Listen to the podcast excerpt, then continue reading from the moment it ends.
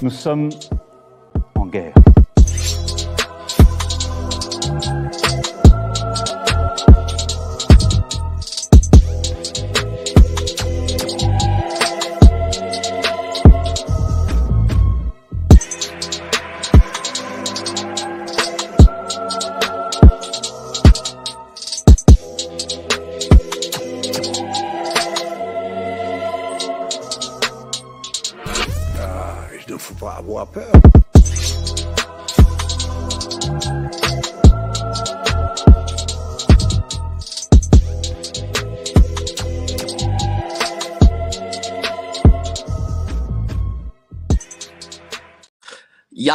Ne faut pas avoir peur. Euh, bonsoir à tous. Vous êtes Eh, sur pas mal votre Géo- générique. Euh, T'as vu Vous êtes sur Géopolitique Profonde, la chaîne qui est là pour remplacer les médias subventionnés. Voilà, pour les remplacer parce qu'ils n'existent plus. C'est des médias pour euh, baby boomers, même s'il y a évidemment des exceptions hein, parmi les baby boomers. hein. Alors ce soir, nous avons la chance et, et l'honneur, l'infime honneur d'avoir euh, le plus grand rappeur de la place de Paris, le plus rappeur de Seine-et-Marne même, c'est Cro-Blanc. Euh, on l'a eu plusieurs fois, d'ailleurs on l'aime beaucoup ici à Géopolitique Profonde. On, a- on, a- on aime beaucoup ses sons pour le coup. hein. Voilà.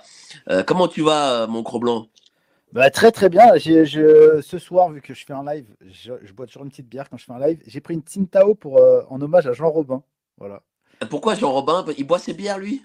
Non, parce qu'il est obsédé par la Chine. Il dit que tout- Ah, d'accord. ok. Donc voilà, je participe. Bah, c'est sûr que tu sais que la Chine, c'est quand même un peu moins transgressif que les rebeux, quoi. Tu vois, donc forcément, il, est, il a une obsession. Oui, hein. bah, en fait, ce qui s'est passé, j'ai- suivi, j'ai débattu avec lui. En fait, ce qui s'est passé, c'est qu'il s'est pris un coup de métro, un coup de pression dans le métro, pas un coup de métro de, sous pression.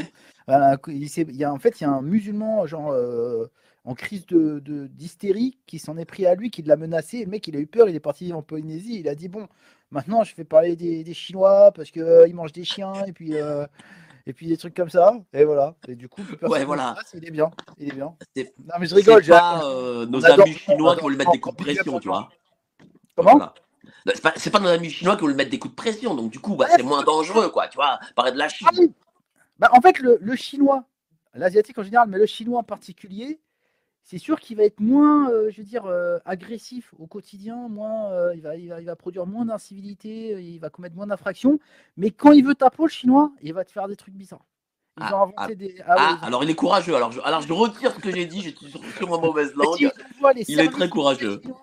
S'ils envoient les services secrets chinois chez Jean Robin, il y a des coups de perceuse dans les tibias qui vont. Enfin, ça va être- dis-moi, là, là, on va parler, euh, pas que du rap, on va parler un peu de la culture à droite, parce que voilà, euh, j'ai vu que toi, tu t'en es plaint, t'as dit, ouais, euh, ah bah tiens, c'est vrai, on me dit que le son chez toi est un peu dégueu, donc vas-y, remets, mets un peu le Comment son. ça fort. Ah, euh, bah non, je ne sais pas. Je- Pourtant, tout est bon normalement. Bah, je sais pas, là, tout à l'heure, c'était bon, là, je sais pas, c'est moins bon. bah, je Bon, malgré tout, j'ai fait une petite annonce, nous recevrons Jean Robin, l'ami Jean Robin, la semaine prochaine, je crois, ou dans 15 jours, voilà, il va nous parler de, il va pouvoir nous parler de la Chine. Mais ce sera pas moi qui l'interrogerai, pour le coup. Mais voilà, il pourra parler de la Chine tranquillement et euh, en toute, en toute liberté. Voilà. Alors, j'ai aucune idée de ce qui se passe avec mon son et de toute façon, je ne peux pas changer la source Bon. du son. Bah alors, sur, on va- euh, on va se, on va garder ce son-là. De toute façon, moi, moi, je t'entends, c'est plus important. Et donc, du coup, et voilà, toi, toi, tu t'es plaint que euh, la culture à droite, c'était du coup vraiment le parent pauvre. D'ailleurs, euh, tu te fais même toi-même euh, critiquer parce que voilà, les gens disent ouais, mais pourquoi tu fais du rap? Pourquoi tu parles plutôt du Michel Sardou? C'est mieux, hein? Donc, qu'est-ce que t'en penses là? Euh, J'imagine que quand t'entends ça, t'as envie d'exploser. De quoi J'ai pas compris. C'est euh, non parce que j'étais en train de regarder les commentaires. Ah, Excuse-moi. bon. Tu dis quoi En gros, quand les gens Donc, disent, euh, les gens te critiquent, certains à, à droite te critiquent en disant Ouais, mais pourquoi tu fais du rap Et pourquoi tu fais pas plutôt euh, du Michel Sardou plutôt que du rap? J'imagine que là, t'exploses un peu. bah, je ne sais pas. Je ne sais pas. Quand des pareils. Non, mais je sais pas. C'est pourquoi eux ils en font pas. S'ils veulent du Michel Sardou, ils ont qu'à en faire. C'est ça que je comprends pas. Je veux dire, moi, je fais du rap parce que je sais faire du rap, que j'aime le rap, j'ai grandi avec le rap, et c'est le seul truc que je peux faire musicalement.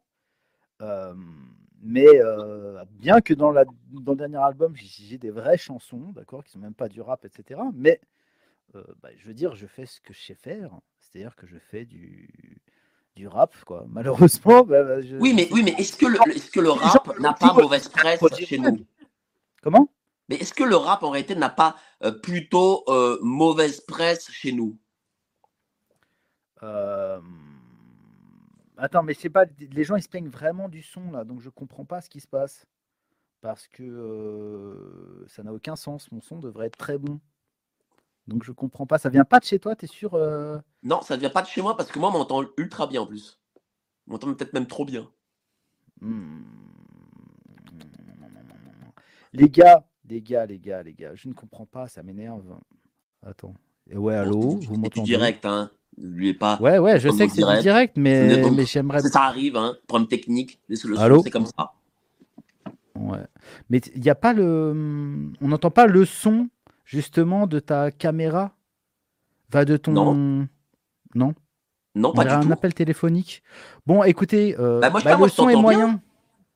Bah oui, mais je ne sais pas ce qui se passe alors. Je ne comprends pas ce qui se passe. Je suis désolé, les amis, mais euh, le... son est un peu bas. Bah écoutez, j'ai augmenté un peu mon micro. On va voir ce qui va se passer.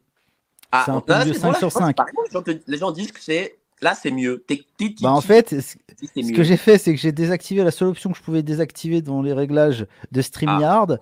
Et j'ai augmenté un peu le son de mon micro. Donc j'espère que ça ira mieux. J'espère que vous, pouvez- Bah, vous là, m'entendez mieux, les amis. Comme- Voilà. Ah, bah très bien. Le son est correct. Voilà. Ok, bon. merci. Notre Merci de nous avoir prévenus en tout cas. Non, parce que ça aurait été inaudible. qui est ingé son nous dit que c'est bon. Voilà. Ok, parce que tu sais que Mike, dans une vidéo, le truc le plus important, c'est le son. Ah, Donc, le euh, quand les gens se plaignent du son, faut régler le problème, sinon, en gros, l'émission est, est irregardable. Ok. vrai. Alors, reprenons, Dis-moi, si alors, tu veux bien. Alors, parlons vraiment culture. Voilà. Et, et, et plus particulièrement rap. Euh, toi, tu me dis, voilà, le rap, tu ne sais faire que ça. Très bien. Mais. bah non, euh, t'as écouté mon dernier album, il y a des chansons. Oui, il y a des chansons. Même si j'ai plus écouté ton album Héritage 2. Moi, j'aime bien ton dernier album, mais j'avoue que je préfère Héritage 2. Voilà. Ah non, mais ça, euh, Mes, bah, préférences. bah oui, il y a plus de diversité. C'est plus.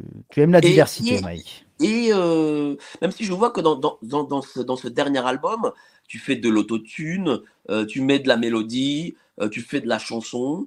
Euh, et euh, comment dire, euh, et là-dessus, j'ai l'impression que tu as des sonorités, même d'ailleurs plus modernes. Est-ce que tu justement, est-ce que tu as voulu sortir de cette image de rappeur pour ce dernier album? Non, je fais juste ce que j'ai envie de faire et ce qui me plaît de faire. Voilà.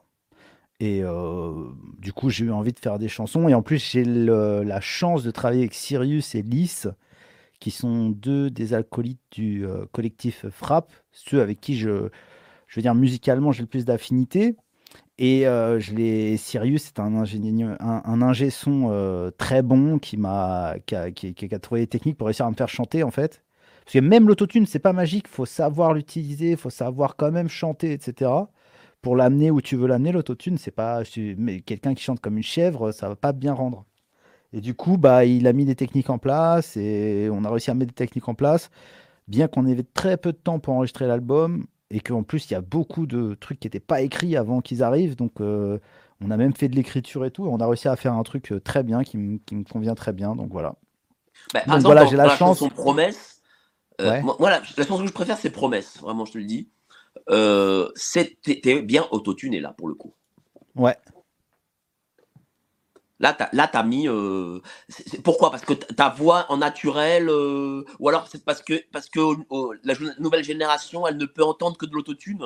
Non, c'est juste que vu que de, en fait, vu que il y a forcément des fausses notes parce que je suis pas un très grand chanteur, euh, l'u- l'utilisation de l'autotune est inévitable. Et à partir du moment où tu utilises l'autotune, tu es obligé de le caler partout. Même si 80%, 90% de la chanson est juste, enfin des notes sont justes, t'es- si tu utilises que pour 10%, bah, tu es obligé de l'appliquer à tout. Sinon, ça fait bizarre. Des fois, ça fait une voix robot, une voix naturelle.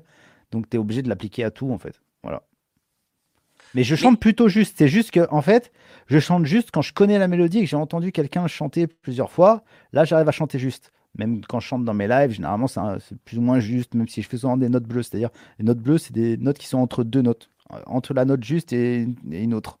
Et, euh, mais il faut que j'ai entendu le truc. Donc, en fait, quand je suis en mode création, et que je suis seul face à la mélodie, là c'est compliqué parce que je suis pas chanteur quoi. Et genre par exemple, il y, a- des scènes assez drôles. On, on devrait filmer le, on devrait faire des making of de mes albums parce que Lys et Sirius sont là, ils sont assis, ils sont en train de me dire non mais tu dois faire la la, tu fais la la. Je fais et moi je dis bon je, dois faire la la. Ils me disent oui c'est ça, tu fais la la. Ok. Et puis quand je chante en fait je fais pas du tout la bonne note quoi parce que l'instru, le stress, l'instru, tout ça, je fais n'importe quoi. Non, je suis pas un musicien en fait, je suis pas un chanteur. Eux, par exemple, ils ont fait du, du- de la vraie musique, euh, ils ont fait le conservatoire et tous ces trucs-là. Donc forcément, il y a un gap quoi. Moi, j'ai commencé à faire de la musique avec ma webcam euh, chez moi euh, à 28 ans. Avant ça, j'avais jamais fait de musique. Donc voilà, c'est sûr. Ça jamais rappé avant.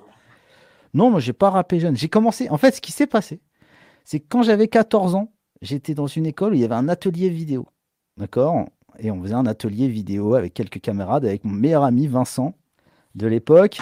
Et un jour, on, devait, au bout de plusieurs années d'options vidé- vidéo, c'était à l'époque des cassettes et tout, hein, j'étais gamin. hein. Et du coup, euh, la prof, Patricia, nous dit euh, Vous devez faire un, un projet, vous devez euh, faire une vidéo. Et moi, j'avais eu l'idée de faire un clip de rap. Et du coup, il fallait faire la chanson de rap. Et j'étais rentré chez moi et j'avais commencé à. J'étais emballé, emballé. Et je commençais à écrire ma chanson de rap et tout. Et mon frère, il s'est tellement foutu de ma gueule. Il s'est foutu de ma gueule pendant une semaine. Et du coup, j'ai complètement abandonné l'idée. J'ai complètement. euh, Enfin, il y a eu un blocage du rap dans ma tête. Et euh, ça s'est débloqué que 14 ans après, quoi. Voilà. Mais euh, ouais, c'était assez. c'est voilà. J'aurais pu être un- une, star du rap si j'avais commencé à 14 ans. Vous imaginez la carrière que j'aurais eue Ça se trouve, je serais Orelsan. Bah oui.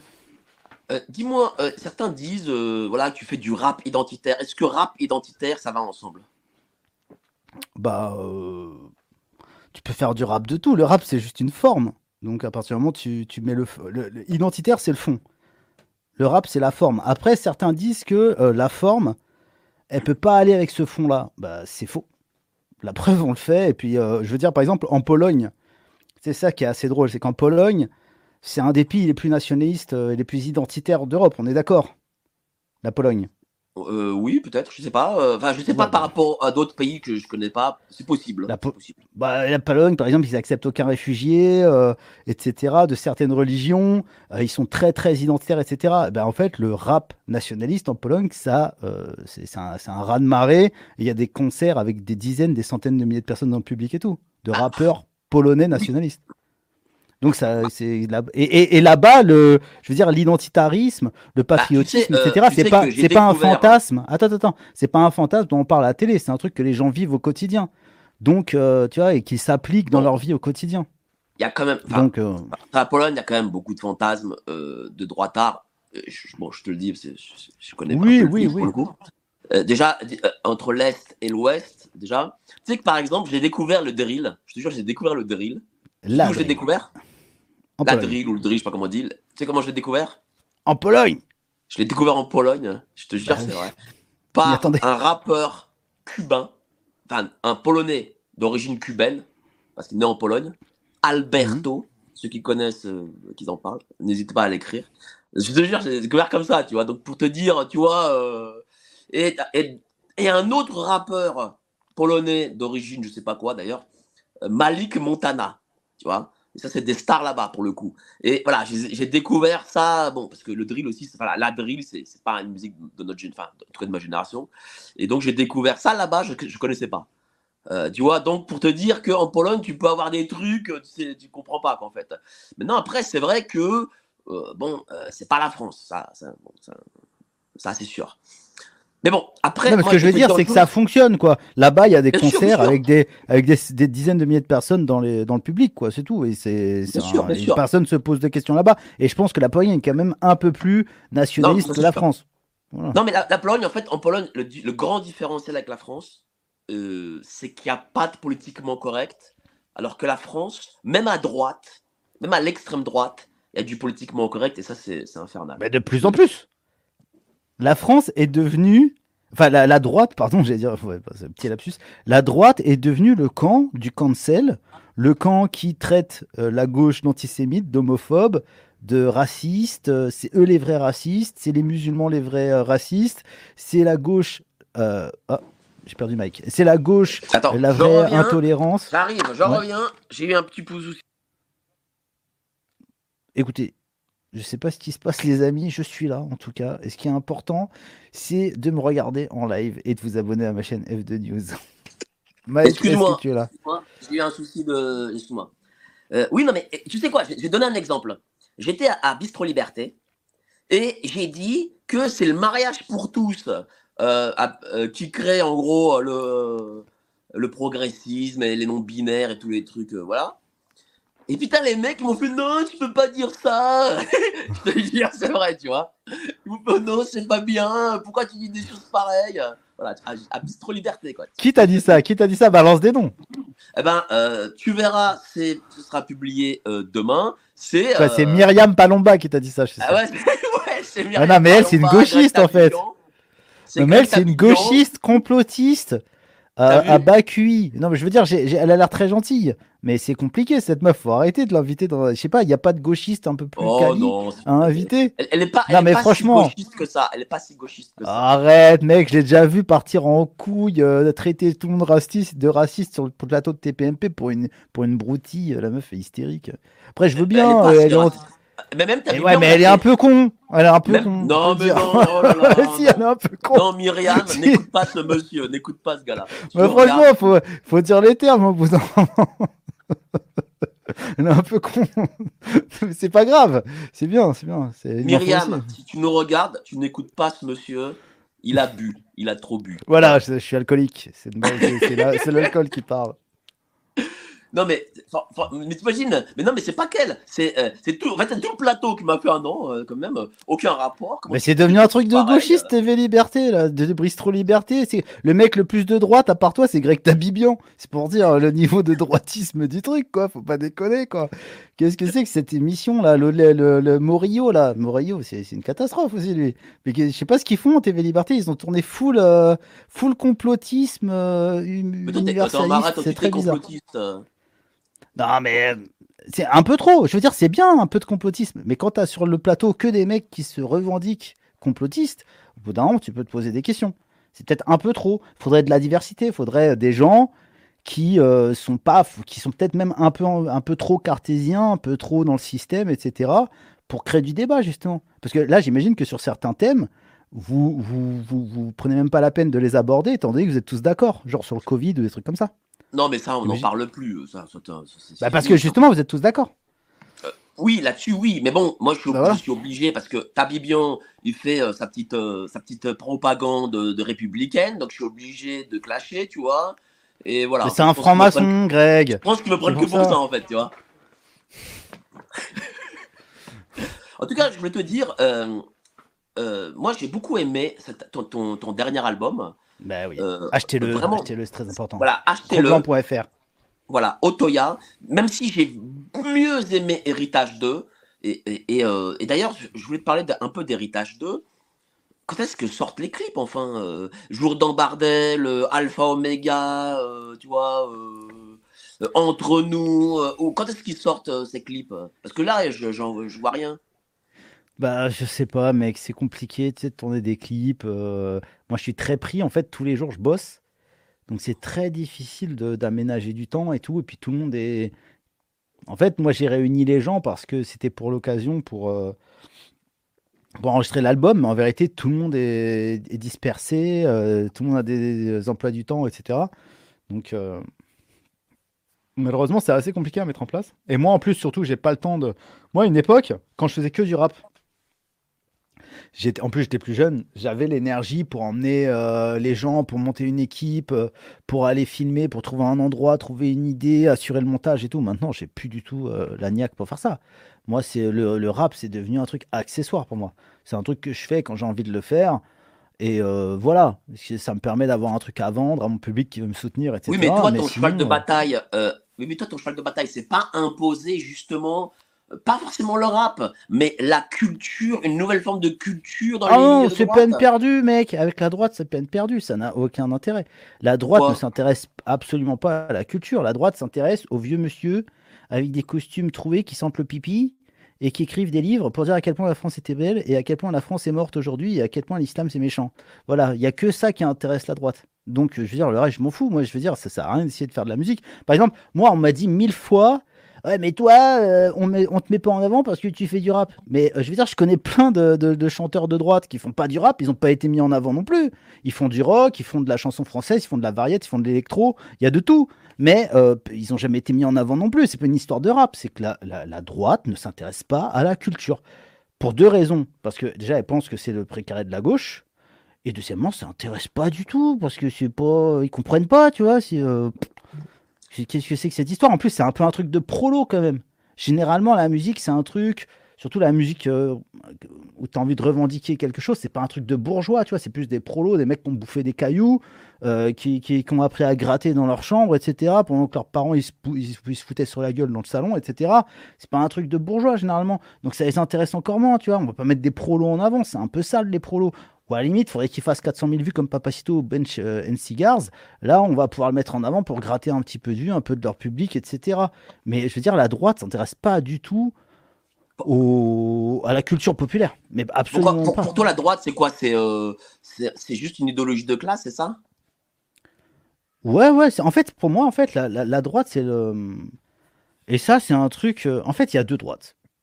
Et il faut pas les confondre. Il y a la droite populiste, Marine Le Pen, mais qui, pareil, elle, mais elle, c'est plus une stratégie. Pourquoi ils mettent rien en avant? C'est parce qu'ils veulent pas prendre de risques. Ils veulent pas, par exemple, mettre un, un chanteur en avant qui, peut-être dans six mois, va faire une chanson où il va dire des trucs racistes ou je sais pas quoi, tu vois. Ils ont aucun intérêt à le faire et ils ont beaucoup à perdre. Donc, en fait, ils font rien, ils bougent pas. Marine Le Pen, sa stratégie, c'est de pas bouger. Mais ce serait plutôt Marine Le Pen, en vérité, à la façon de Casa Pound en Italie, qui devrait mettre en avant des jeunes artistes, etc., pour créer une contre-culture, pour créer autre chose. Pas juste récolter les fruits de papa et mettre en avant une vraie contre-culture pour créer un modèle, euh, quelque chose auquel les jeunes peuvent adhérer au-delà de juste la simple détestation de l'immigration et de ses conséquences. Ok. Et il y a la deuxième droite, c'est la droite individualiste. C'est la droite, euh, les LR, tu vois, républicains. Et euh, son émanation islamophobe, on peut dire, qui est Reconquête. C'est la même chose. Sauf qu'en fait, Reconquête, c'est des LR qui assument que, euh, vas-y, c'est plus possible, qu'on peut plus supporter tout ça, quoi. Voilà, c'est la seule différence. Alors que les LR, c'est en mode, euh, oui, mais ils travaillent quand même bien et pour pas trop cher. Voilà, en gros, c'est la seule différence entre les deux. Et en gros, la droite LR, qui est quand même, mine de rien, celle qui dirige, celle qui prend les décisions, pas la droite RN qui, elle, euh, bah, est en attente de passer aux affaires, mais LR, c'est aux affaires, c'est ça préside des régions, etc. Et pourquoi eux, ils mettent rien en avant? C'est parce qu'en fait, eux, ils s'en foutent, ils ont une stratégie individualiste. En fait, la différence entre ces deux droites, c'est que la droite populaire à la RN, ce sont des gens, c'est des prolos, etc., qui attendent en gros que l'État change de sens, change de direction et règle tous leurs problèmes à ces prolos. Voilà, ils attendent que ça. Alors que les LR, ils ont une stratégie différente, c'est en gros, on veut payer le moins d'impôts possible, on veut gagner le plus de pognon possible pour aller vivre dans les endroits où il n'y a plus de problème. Tu vois? C'est une stratégie individualiste contre une Non, mais stratégie collective. Mais pourtant, il y a eu euh, des artistes de droite et très populaires et très connus, euh, des Johnny Hallyday par exemple, euh, bah, des Michel Sardou, tiens, pour, pour le coup. Ouais, mais ils ont et- 80 ans. Enfin, ils sont morts. D'accord, oh, non, mais, non, mais ce que je veux dire, oui, mais d'accord, mais, mais euh, Dis-moi un qui a, qui a logiciel 40 droite ans, qui passe à la télé, même. etc. Quoi? Oui, mais le logiciel de droite reste globalement le même. Pourquoi les enfants euh, de ces gens-là n'ont pas continué Mais à de quoi tu parles? Johnny Hallyday, où c'est qu'il est de droite en fait? Johnny Hallyday, euh, il allait zouker quand il fallait zouker. euh, Michel Sardou, il chantait les colonies. euh, je veux dire, Bah enfin, oui. je sais pas, je, je vois pas où est. Si, tu, ils sont ni Bah, identitaires ni, rien que ce soit. facho. Bah parce qu'il était un petit peu réac. euh, en gros, il disait que l'armée c'était cool et il, il, il disait pas France sans dire, euh, sans l'insulter derrière dans une chanson. Mais qu- qu'est-ce qu'il y a d'ultra réac chez Michel Sardou? Qu'est-ce qu'il y a de très très à droite chez Michel Sardou? Michel Sardou, tu lui demandes son avis sur Marine Le Pen, il va te le dire très rapidement. hein. Donc, euh, je pense quoi. Bah, je sais pas, je pense qu'il il peut pas blairer Marine Le Pen et Jean-Marie Le Pen, tout ce que ça représente, j'en suis certain. Donc en fait, euh, euh, donc en fait, les- euh, pardon, ou Alain Delon, tiens, il y avait Alain Delon aussi qui, qui allait. Alain euh, Delon, proche de, oui, de oui, Jean-Marie Le Pen. Jean-Marie Le Pen, ouais, ouais. Bah, il s'est bien fait, il s'est bien fait cancel à la fin de sa vie grâce à, à cause de ça. Donc c'est-à-dire À que toi, tu penses, tu penses qu'en fait, euh, les artistes ne peuvent être que de gauche parce que de toute façon, soit ils sont cancel, soit de toute façon le camp de la droite, il, s'en- il en a rien à foutre. C'est ça en fait. Exactement. Ils ont rien à gagner, euh, même s'ils sont de droite dans la vie. Et je pense que même la plupart des, euh, personnes qui travaillent dans la culture, euh, chanteurs, acteurs, musiciens, la plupart, ils ont une vie de droitard, ils vivent dans des beaux quartiers, ils gardent leur argent pour eux, ils vont pas faire des maraudes le soir pour dépenser leur argent. Comme Jean-Luc Mélenchon, pareil, ils vivent, ils vivent tous comme des droitards, tous individuellement, et ils font semblant d'être de gauche devant les caméras et pour des collections collectives, alors qu'ils ont choisi la, stratégie des LR, c'est-à-dire d'avoir une vie individualiste où ils dépensent leur argent en sacs de luxe, en villas sur la côte, ils ne donnent pas leur argent aux pauvres. Donc en fait, ce sont des droitards, mais pour pas avoir de problème, faut insulter Michel Sardou dans une chanson, faut dire que Marine Le Pen c'est une salope, euh, etc., etc. Par exemple, le truc vraiment symptomatique, c'est Aurel San. C'est le rappeur le plus connu aujourd'hui. Dès qu'il sort un album, c'est Jésus vient de sortir une nouvelle Bible. Voilà, faut qu'on se, bouffe du Aurel San pendant un mois, le plus grand génie de tous les temps. Alors qu'honnêtement, euh, il est bon, mais euh, je veux dire, euh, comparé à Eminem, par exemple, c'est compliqué, d'accord? Il est loin d'être euh, dans le classement mondial. Bref. Eh bien, en fait, Aurel San, il avait eu un problème à une époque. Au début de sa carrière, il avait fait des chansons très misogynes, très violentes contre les femmes, etc. Et du coup, ça lui a été reproché. Il avait eu des procès, etc. Je ne sais pas s'il les a gagnés ou s'il les a perdus. Après, il est passé, il faisait une émission sur euh, Canal Plus avec son pote. C'était genre deux blaireaux, deux adolescents sur un canapé qui discutent, etc., qui ont des discussions un peu hum, entre euh, shit et philosophie, ça n'a pas vraiment intérêt. Mais dans un épisode, je me souviens où il, faisait, il faisait euh, comment dire, il faisait son autocritique. Il disait ouais, euh, c'est vrai que les filles, ah c'est bien le féminisme. En fait, son pote lui explique le féminisme et il dit ah c'est ça le féminisme. En fait, c'est trop bien. Ouais, je suis trop pour l'émancipation des femmes et tout. Et depuis, le mec, dans chaque album, premier single qui sort, à chaque fois qu'il y a un clip qui sort, à chaque fois, première chanson d'un album qui vient de sortir, il y a une phrase contre le Front National, contre Marine Le Pen ou je ne sais pas quoi. Systématiquement. D'accord? Parce que le mec, en gros, il s'est pris un coup, de pression. Ils lui ont dit écoute, mec, en gros, ils, te font comprendre. Ils te disent écoute, mec, tu aimes bien euh, tes groupies, tu aimes bien euh, ton, loft, tu aimes bien ta, voiture de luxe, tu aimes bien avoir euh, des millions sur ton compte. Bah écoute, tu vas dire que Marine Le Pen c'est une salope, que les droitards c'est des ringards, et tac, tac, tac, et ça va très bien se passer. Et après, ils font un petit peu, quand ils sont malins, ils font un petit peu de, subversion dans l'autre sens, ils dénoncent les excès du wokisme, par exemple. Mais le wokisme, c'est rien de plus qu'une fête d'Overton. Le wokisme, en gros, c'est euh, un gauchisme ultra excessif qu'ils vont sacrifier. Euh, par exemple, avec un mouton sacrificiel comme Sandrine Rousseau, un jour ou l'autre, ils vont, ils vont dire bah, Sandrine Rousseau, c'est trop, c'est insupportable et tout. Mais ce qu'il y a, c'est en fait la, fenêtre de l'acceptable, de ce qui est acceptable, ce sera tellement déplacé à gauche quand ils t'auront présenté des obèses poilus, euh, comme quoi ce sont des petites filles euh, qui ont le droit d'aller à la crèche euh, et se changer à la piscine avec ta fille de 7 ans, etc. Et qu'ils diront, ouais, c'est vrai que ça, c'est allé un petit peu trop loin. Ben, en fait, tout ce qui sera devenu le centre et l'acceptable, ce seront des trucs qu'on n'aurait jamais imaginé il y a un an. Ça, c'est le principe de la fenêtre d'Everton, je pense que tes, tes viewers euh, connaissent très bien. Ah, Mais, mais, Voilà. mais, mais pourtant, moi, je vais te dire, bah, bah, pour- pourquoi tu continues alors? Bah, C'est ça le truc, parce que regarde, là, t'es Bah, pour l'argent, me dire que le parce combat vends est perdu. Euh, je me dis là, le combat il est perdu, euh, je fais des albums, de toute façon ça sert à rien, euh, voilà. Donc, euh, Bah, pour pour m'amuser, parce que j'aime faire de la musique. Je pensais pas m'amuser encore, mais euh, avec Sirius Ellis, je me suis éclaté. euh, J'ai trouvé ça génial. Et puis j'aime bien écouter ma musique, en fait. J'écoute beaucoup ma propre musique. hein. C'est peut-être le truc que j'aime, la musique que j'écoute le plus, en fait. Euh, c'est la seule que- musique que j'ai envie d'écouter.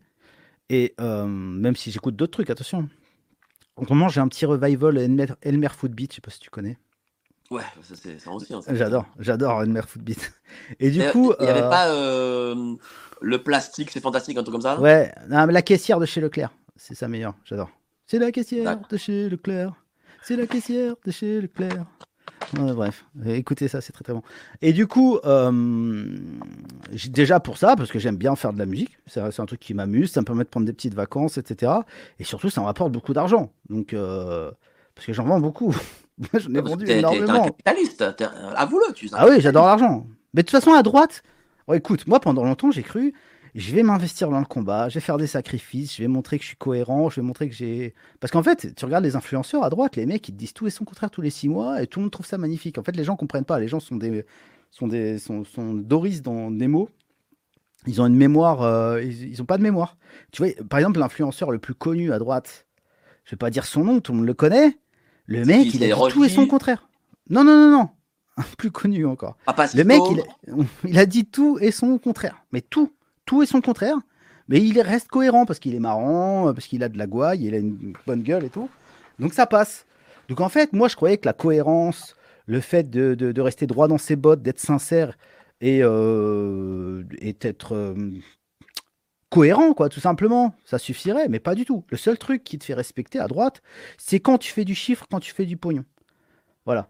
Tout simplement. Il n'y a que ça qu'on respecte, c'est encore une fois l'idéologie LR qui domine, l'idéologie capitaliste, entrepreneuriale, etc. Donc si les gens veulent que je fasse du pognon pour me respecter, pour arrêter de me prendre pour de la merde, bah, je vais faire du pognon et du chiffre. Résultat, je suis une des cha- aujourd'hui, je suis une- la chaîne de droite qui fait le plus de vues juste derrière TV Liberté. TV Liberté, ils ont des, euh, ils ont des, des- des millions et des millions d'euros de budget. hein. Moi, j'ai Ouais, je peux- zéro euro ah, de budget. je peux te le confirmer, ouais. D'accord. D'accord, moi j'ai zéro budget, je suis 300 000 vues derrière eux. Je fais que 10% de vues en moins que par rapport à TV Liberté. Voilà, donc je fais du chiffre et je fais aussi de l'oseille. Voilà, je fais aussi de l'oseille, j'ai vendu énormément d'albums. Coucou l'URSAF, ma déclaration. T'en as vendu combien ce mois-ci. Je pourrais pas dire. Je pourrais te dire la somme que j'ai gagnée, mais je, mais je mets la- Bah, la- le la somme, d'albums. Non, non, c'est Ah indécent. voilà, vas-y, tu dis, je pourrais le dire, là maintenant tu le dis pas, c'est ce que ça veut dire ça. Non, bah je sais pas, 30 000 euros. Bon, ça va, c'est pas. Un mois. Bah ça va, D'accord, je suis content. c'est correct, c'est C'est- correct. C'est très très bien. Mais, mais C'est dis-moi, mais, mais, mais alors, mais comment toi tu les juges, toi, ces, ces, euh, euh, ces influenceurs de la droite Est-ce que c'est pas, est-ce que c'est Euh. pas devenu des Instagrammeuses entre nous? Bah, non, en fait, ils ont choisi, en fait, ils ont compris euh, que euh, en étant dans la stratégie populaire, c'est-à-dire on se sacrifie pour la masse, déjà, tu peux pas sauver la masse malgré elle, tu peux pas aider quelqu'un contre lui, tu vois, ça n'existe pas. Donc en fait, tu peux pas sortir les gens de, de- des abysses, ça n'existe pas, tu vois. Marine Le Pen, elle doit penser la même chose, mais euh, c'est son gagne-pain, donc elle continue, tu vois. Tu peux pas aider un peuple malgré lui. Le peuple, les gens font plus d'enfants, les gens, ils se lèvent plus le matin pour aller bosser, les gens, ils se font même pas à bouffer. Donc, en fait, ils ont besoin du Uber sinon ils vont crever de faim, tu vois. Donc, en fait, c'est, le peuple a décidé que c'était fini. C'est pas un politique qui va nous sauver. Donc, déjà, en un. Et donc, en fait, ils ont choisi. pendant longtemps, ils se sont sacrifiés, ils se sont mis. euh, tu vois, ils ont. En fait, ils, ont, ils étaient en- dans, cet objectif d'une résolution euh, collective, tu vois. Et au bout d'un moment, ils se sont dit, fuck, en fait, ça ne sert à rien. Ils ont pris la route de Raptor. C'est la route individuelle. Je vais me sauver moi. Je vais faire un maximum de pognon. Je vais sauver les gens qui, dans mon audience, les sauver. C'est aussi du marketing. hein. Enfin, je vais leur vendre des trucs et je vais aussi leur donner des conseils pour qu'ils s'améliorent. Mais je vais aussi surtout leur vendre des trucs. Dans, euh, au sein de mon audience, les gens qui valent quelque chose et qui peuvent être sauvés et euh, je les autres qui crèvent, parce que de toute façon, ils vont crever. Voilà, c'est comme ça qu'ils pensent, et ils ont raison en vérité. Malheureusement, ils ont raison. Il y a que les romantiques comme moi qui continuent de croire à une solution collective. Parce que je suis un romantique, je suis un euh, abruti. Et encore, quoi, de moins en moins. euh, vont se sauver en faisant de la muscu? Non, en se bougeant le cul. En faisant des trucs, quoi. En se bougeant le cul, en arrêtant d'être passif et de. Et de... En fait, leur, leur message, Papasto a rejoint ce truc-là, et moi je respecte, attention, je critique pas du tout. C'est en gros, euh, les gars, arrêtez de consommer de la dépression, arrêtez de consommer de la- de l'actualité, de, la news, etc. Prenez votre vie en main, devenez la meilleure version de vous-même. Eux, ça passe par la muscu. Bon, c'est un petit peu. euh, je trouve que c'est un petit peu réducteur. Je trouve que la muscu, c'est plutôt un piège que- que- qu'autre chose. Je trouve pas que ce soit quelque chose de très, en vérité, euh, qui, qui t'apporte beaucoup de valeur, la musculation. En apparence, oui, sur Instagram, oui, mais dans la vie de tous les jours, je sais pas. Moi, je connais pas beaucoup de mecs qui sont genre des go muscu, qui pèsent en fait. Tous les gens que je connais personnellement qui pèsent, ils font pas de muscu. Les gens que je connais qui font de la muscu, ils pèsent à la salle. Ils pèsent qu'à la salle. Et la salle, on s'en bat les couilles en fait. C'est euh, c'est comme, je sais pas, un sauna ou euh, un stand de bowling ou je sais pas quoi. Faut le prendre comme ça, tu vois. Donc ça peut aider un petit peu, mais en faire ton objectif de vie, je trouve c'est un petit peu bizarre. Mais pourquoi pas? C'est déjà mieux que jouer aux jeux vidéo, te branler dans ton canapé à fumer des joints. Ça, c'est sûr et certain. Ça, c'est sûr et certain. Donc, voilà, eux, en fait, leur objectif, pendant longtemps, ils voulaient sauver tout le monde. Maintenant, c'est on va sauver les gens qui méritent d'être sauvés et qui vont nous suivre. Et bien sûr, dans, cette, dans ce chemin de gouroutisation, on va aussi devenir plus puissant. Voilà. Et c'est aussi, il y a- il y y y en fait, c'est un changement de stratégie. C'est une stratégie LR. Ils adoptent en vieillissant ou en étant saoulés de, de- de voir que ça ne bouge pas, une stratégie individualiste parce qu'ils se disent de toute façon, le peuple a décidé de se suicider. On va que sauver les gens qui ont envie de s'en sortir Mais et qui n'ont pas envie de Il y, crever en a, avec il les y en a un qui a une stratégie de plus en plus LR et qui, t'a- qui a voulu te clasher là dernièrement. euh, c'est l'ami euh, Daniel Conversano. euh, lui aussi, j'ai l'impression. C'est moi qui l'ai clashé en premier. Ah bon, ah, voilà, d'accord, pardon. C'est toi qui l'as clashé en premier. Tiens, tiens, Oui, pourquoi tu l'as oui, clashé, Da- Daniel? Bah, en fait, après, moi, ça me fait Il chier. n'est pas content quand on le clash, alors il reclash. et- Bah, en fait, moi, ça me fait chier parce qu'on a plein d'amis en commun. Et puis, moi, j'ai rien contre Daniel. Moi, j'ai rien contre personne, en vérité. Moi, je respecte le chemin de tout le monde, etc. Le problème de Conversano, c'est qu'il a besoin de clasher un mec tous les ans, quoi. Pour, euh, je sais pas, et c'est sa nourriture, c'est sa nourriture spirituelle, ou peut-être que, je sais pas, c'est du marketing, j'en sais rien. Mais là, en fait, ce qui s'est passé, c'est qu'il y a Rojdi, en gros, qui l'a critiqué sans citer son nom, dans, une, dans un. qui a critiqué la ligne Conversano. Parce qu'en fait, ils s'affrontent en ce moment. Ce qui se passe, c'est que. En gros, Julien Rojdi, il dit faut revenir à la Terre, faut revenir à un mode de vie plus sain, moins technologique, moins. euh, comment dire plus soumis à la sélection naturelle, j'imagine, enfin quelque chose de plus naturel. Alors que Conversano, c'est tout le contraire. C'est euh, faut aller à fond dans la science, à fond dans le transhumanisme, à fond dans tout ce qu'il faut, le vaccin et tout ce qu'il faut. Ok. Donc en fait, c'est deux visions du monde qui qui sont pas compatibles. Et donc en fait, ils sont, je crois, euh, engueulés sur Twitter. Et à un moment, en fait, Julien Rochdy, dans une interview de Livre Noir, a dit que les mecs comme Conversano, sans citer leur nom, étaient des salopards, je crois qu'il a dit. Et c'est tout, tu vois. Et après, il les a un peu allumés, etc., mais sans, sans citer leur nom. Conversano, il a tapé un, live de 5 heures pour dire que Rogier était dépressif, drogué, euh, alcoolique, euh, etc. Et ça, c'est juste la demi-heure que j'ai vue dans les 5 heures. Donc moi, je me suis dit, ça suffit. Moi, en fait, j'ai décidé, moi j'en ai marre. Je pense que la droite, en ce moment, elle est en train de marquer des points. Elle est en train de bien avancer, etc. Là, euh, l'énorme renversement qui s'est produit avec Israël-Palestine, là, on voit que c'est dingue ce qui est en train de se passer, d'accord? Après, je sais pas, mais t'as l'impression que maintenant, t'as le droit de détester les musulmans, tu vois, du jeu comme ça, c'est officiel, t'as le droit, tu vois. C'est- Je trouve ça un peu bizarre ce qui est en train de se passer, mais bref. Et, euh, et, et je pense qu'en ce moment, il y a des coups à jouer, tu vois. C'est pas le moment de nous tirer dans les pattes, surtout pour des trucs aussi futiles, tu Bah, vois. Donc, en fait, moi, j'ai entre nous, décidé. Je, je vais te dire Attends, fini. nous. Moi, j'ai décidé de rentrer dans la gueule. Moi, j'ai décidé de rentrer dans la gueule de tous les mecs qui clashent gratuit. Le mec d'avant, c'était and Cigars. Et and Cigars, c'est peut-être le mec, Baptiste Marché, que j'apprécie le plus humainement. Je suis sûr qu'on pourrait être des bêtes de potes. Je le trouve super sympa, ce mec, etc. Il a l'air plutôt sincère et tout ça. Ça a l'air d'être anthropologiquement, même il, physiquement. il clash lui aussi Bah, il a clashé Valek dans une vidéo. Il a dit que c'était une Ah. baltringue, Valek, je sais pas quoi. Et ça m'a pas plu parce qu'il le connaît même pas, Valek. Il lui a rien fait. Et il a dit ça, en gros, parce qu'il lançait une émission avec son pote, un podcast euh, sur YouTube, là où il parle, là, entre Texans, etc. Et il avait besoin de faire un peu de buzz, donc il a attaqué Valek comme ça, vite fait, tu vois. Ça se voyait, tu vois, c'est du marketing. Mais moi, ça m'énerve parce que Valek, c'est un bon gars. Il a jamais fait chier personne. Moi, je le connais personnellement. En plus, Valek, j'ai passé du temps avec lui et tout un peu. Donc voilà, je sais que c'est un bon gars, Valek. C'est un mec, il est gentil, il est cool. Donc, euh, tu vois, il a jamais fait chier personne, il a jamais clashé quelqu'un à droite. Donc voilà, je suis, suis rentré dans la gueule. Et pourtant, je l'apprécie, Baptiste Marchais. Plus que j'apprécie Daniel Conversano, euh, humainement. Même si j'ai rien contre Daniel non plus, mais c'est juste, je me sens plus d'affinité avec Baptiste Marchais. Pourtant, je suis rentré dans la gueule. Maintenant, je vais rentrer dans la gueule. Et la fois d'avant aussi, c'était Jean-Marie Corda. Jean-Marie Corda qui avait attaqué bah, toute l'équipe, Raptor, Valek. Et pourtant, j'étais en embrouille avec certains d'entre eux. Bah, je, je suis quand même rentré dans la gueule. J'ai fait un live de 3 heures. Qu'il a fait le. striker. qu'il a fait striker. Des Bois de- Et, et. Jean-Marie Corda, qui se la joue euh, hardcore, etc., il l'a fait striker le live tellement que je l'avais dégommé. Ce live était d'anthologie, je l'ai dégommé, je l'ai détruit. Et euh, du coup, il a fait striker mon live, etc. Ou en fait, j'ai décidé, ouais, je suis le chien de berger un peu de la droite. C'est-à-dire, maintenant, je veux plus qu'il y ait de clash. Ouais, mais Déjà qu'on qu'on s'entraide pas. Non, mais déjà qu'on s'entraide pas. Ah. Déjà qu'il n'y a pas de, de, de- comment dire, il n'y a pas d'espèce de d'émulation entre nous. C'est difficile de, de rejoindre, de, de, de, de, de faire des, juste des trucs sympas les uns avec les autres, parce que tout le monde se demande quel est son intérêt, qu'est-ce qu'il va y perdre, etc. Il y a trop de calculs. Et y a, du coup, il n'y a pas une bonne ambiance de camaraderie. Voilà, il n'y a pas de camaraderie. On va pas en plus mettre une ambiance de clash et tout. Non, quoi. mais c'est normal, il n'y a pas de passé commun. Tous ces gens n'ont déjà tous ces gens n'ont jamais milité. déjà bon, c'est comme ça. Jamais Ouais. milité et, et n'ont pas milité ensemble. Donc il n'y a pas de passé commun. Moi par exemple, j'ai des gus euh, euh, que je connais euh, qui sont en marche malheureusement parce qu'ils ont, ils ont préféré l'argent, mais ils me tailleront jamais parce que j'ai j'ai un passé commun avec eux, tu vois. Euh, voilà. Bon, mais ce que je veux te dire, c'est que moi, ce que je trouve dingue à droite, euh, c'est que et- et- les mecs ont pris la grosse tête. C'est-à-dire que Daniel, au demeurant, j'aime bien, parce que je le connais, je le connais bien, euh, a pris un peu un la Daniel. tête. Il est adorable dans la vie. Ouais, c'est un mec il adorable. pense, euh, il pense qu'il a une vision idéologique euh, qui pèse 40 millions de personnes.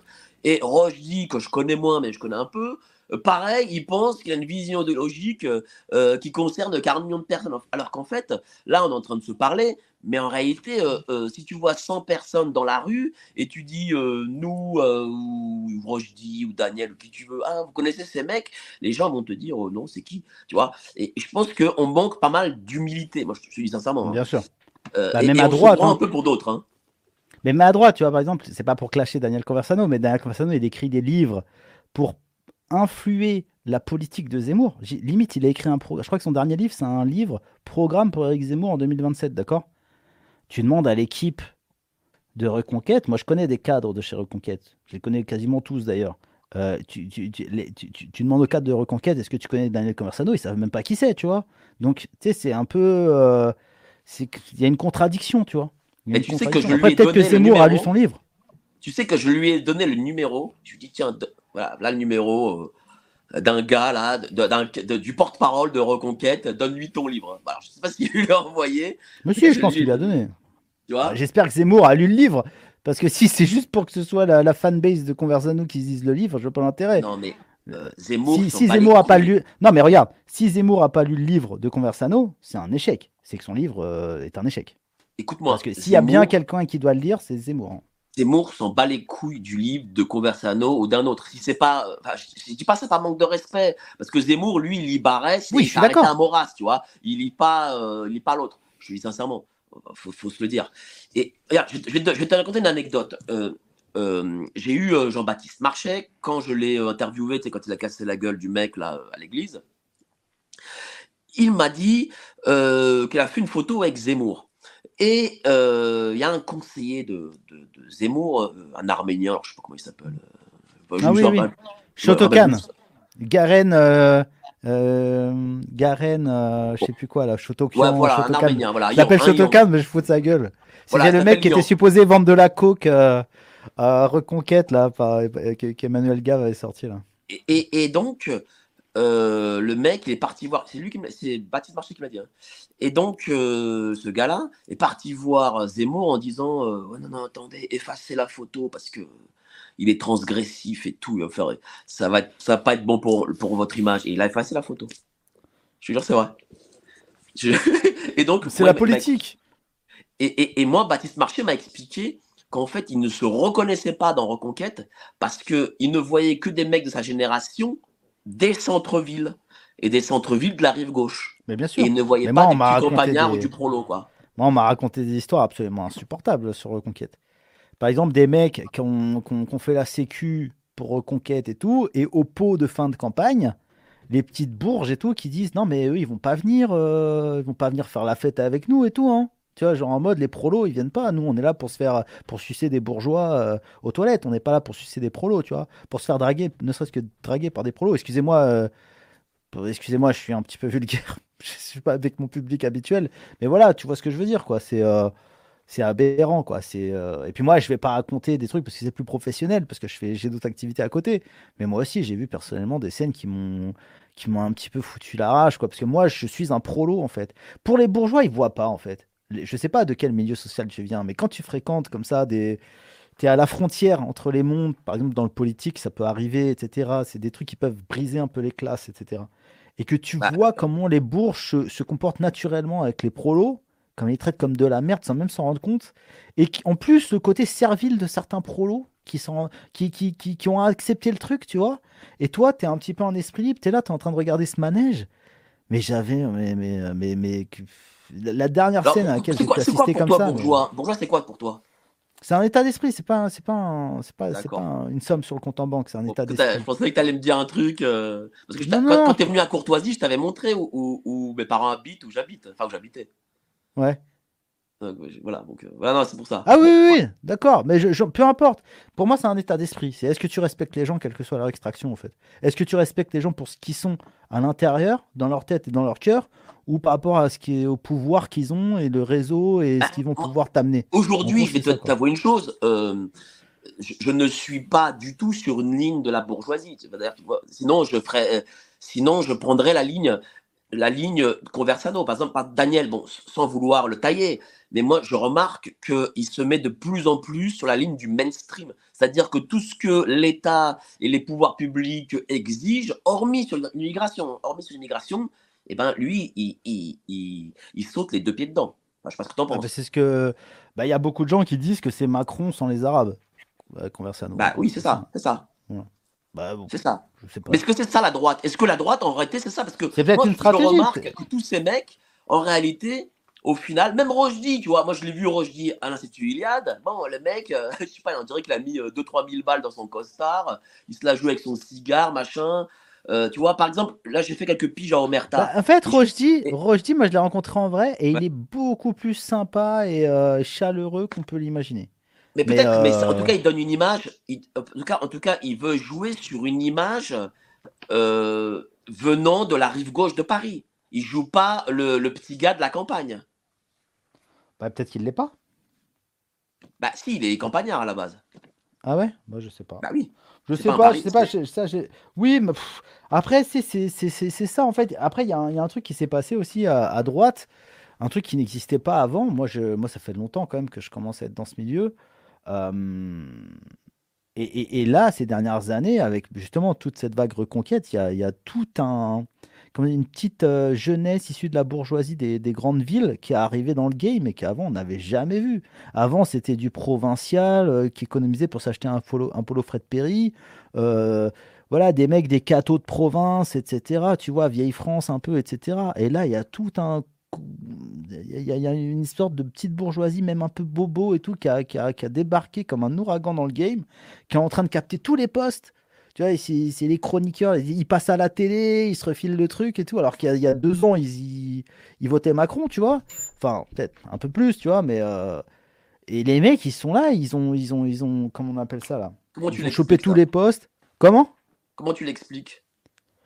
Bah, c'est que c'est en fait il y a un tabou qui est tombé et que maintenant c'est acceptable d'être de droite et que peut-être il y a des opportunités économiques aussi. Les bourgeois avant tout, ils voient les opportunités économiques, ils sont pas cons. Avant, quand un fils de bourgeois disait papa, je vais être de droite, maintenant je vais me lancer dans la politique, enfin je vais je vais être identitaire, je vais me lancer dans la politique. Non mon fils, tu vas juste te ruiner, tu vas pas gagner un euro, euh, même les filles elles sont moches, ça n'a aucun intérêt. Tu vas rater ta vie, n'y va pas. Aujourd'hui, Peut-être que le même fils qui dit ça au même père, son fils lui dit Ouais, vas-y, il y a moyen de faire un billet, euh, vas-y, ma couille, tu vois. Donc, euh, t'en sais rien, tu vois. Il y a, y, a, il y a des choses qui se sont débloquées, il y a- c'est beaucoup moins tabou et beaucoup moins fermé qu'à une époque, je pense. Et ça doit venir Alors, là. Ou alors, ça doit être un mélange aussi avec le fait que la situation est de plus en plus catastrophique et peut-être que les gens aussi se sortent les doigts aussi, quoi. Euh, massivement aussi, quoi. Il y a peut-être de ça Bon. aussi. hein. Je pense qu'il y a plus du- l'effet, un effet Zemmour peut-être, euh, mais bon, euh, bon, après, euh, je ne sais pas.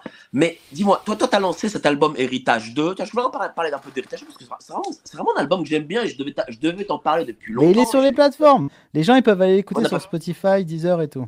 Et, et, et euh, moi, été très surpris. Euh, pourtant, c'est un album de vraiment de vraie qualité. Très sincèrement, si je ne savais pas que c'était toi qui l'avais produit, qu'on que- qu'on le donnait comme ça, moi j'aurais cru que c'était un album de Major, quoi. Et, et- est-ce que tu comprends euh, que euh, bah, les, gros, les, les gros médias de droite, je sais pas moi, Livre Noir, TVL, etc., euh, ne t'aient pas invité pour faire la promotion de cet album Par exemple, Mais ils s'en foutent. Je te dis, ils veulent que des vieux monsieur qui passent à la télé avec des costumes qui sentent le pipi, avec des trous dans le costume. non, mais tu peux pas dire que, ça. l'islam- Il y, a- il y a quelque chose d'autre méchant. derrière. Il y a forcément. Après, je suis un sale con aussi. Bah, parce que je suis un- j'ai une, j'ai une réputation de merde et que je suis un sale con aussi. Parce que moi, quand je, dois dire à un mec qui pourrait potentiellement inviter que c'est un sale con, je lui dis que c'est un sale con quand même, même si je sais qu'il m'invitera jamais après. Parce que je suis comme ça. Parce que moi, j'attends rien de personne, j'ai fait ma vie tout seul et que j'ai pas besoin de leur invitation. Même si j'étais invité sur Livre Noir, je vendrais quoi? Je vendrais 20 albums dans la journée. Qu'est-ce que je m'en fous? Je m'en fous complètement, j'ai pas besoin de ça, tu vois. J'ai gagné Non, mais 30 c'est 000 euros pas en le un fait mois que avec tu aies mon besoin album. de ça. C'est pas le fait que tu aies besoin de vendre Oui, ça 20 ou 30 albums. institutionnalise ou je sais pas quoi, mais pff, regarde, Thaïs Descuffon, elle est. Non, mais attends, attends, mais- Thaïs Descuffon, attends, attends. Thaïs Descuffon, elle est passée sur Livre Noir. Résultat, elle a perdu son compte Twitter le lendemain. Ah bon? Comme par hasard, tu vois. C'est pas un hasard, c'est qu'il y a eu de la- du, du signalement massif ou je sais pas quoi. Franchement, pour être heureux, vivons cachés. J'ai pas besoin de passer sur ces médias à la con. Je fais plus de vues que aujourd'hui, tu vois. Je passe chez toi parce que je t'aime bien et que toi, tu m'invitais même avant que je fasse autant de vues.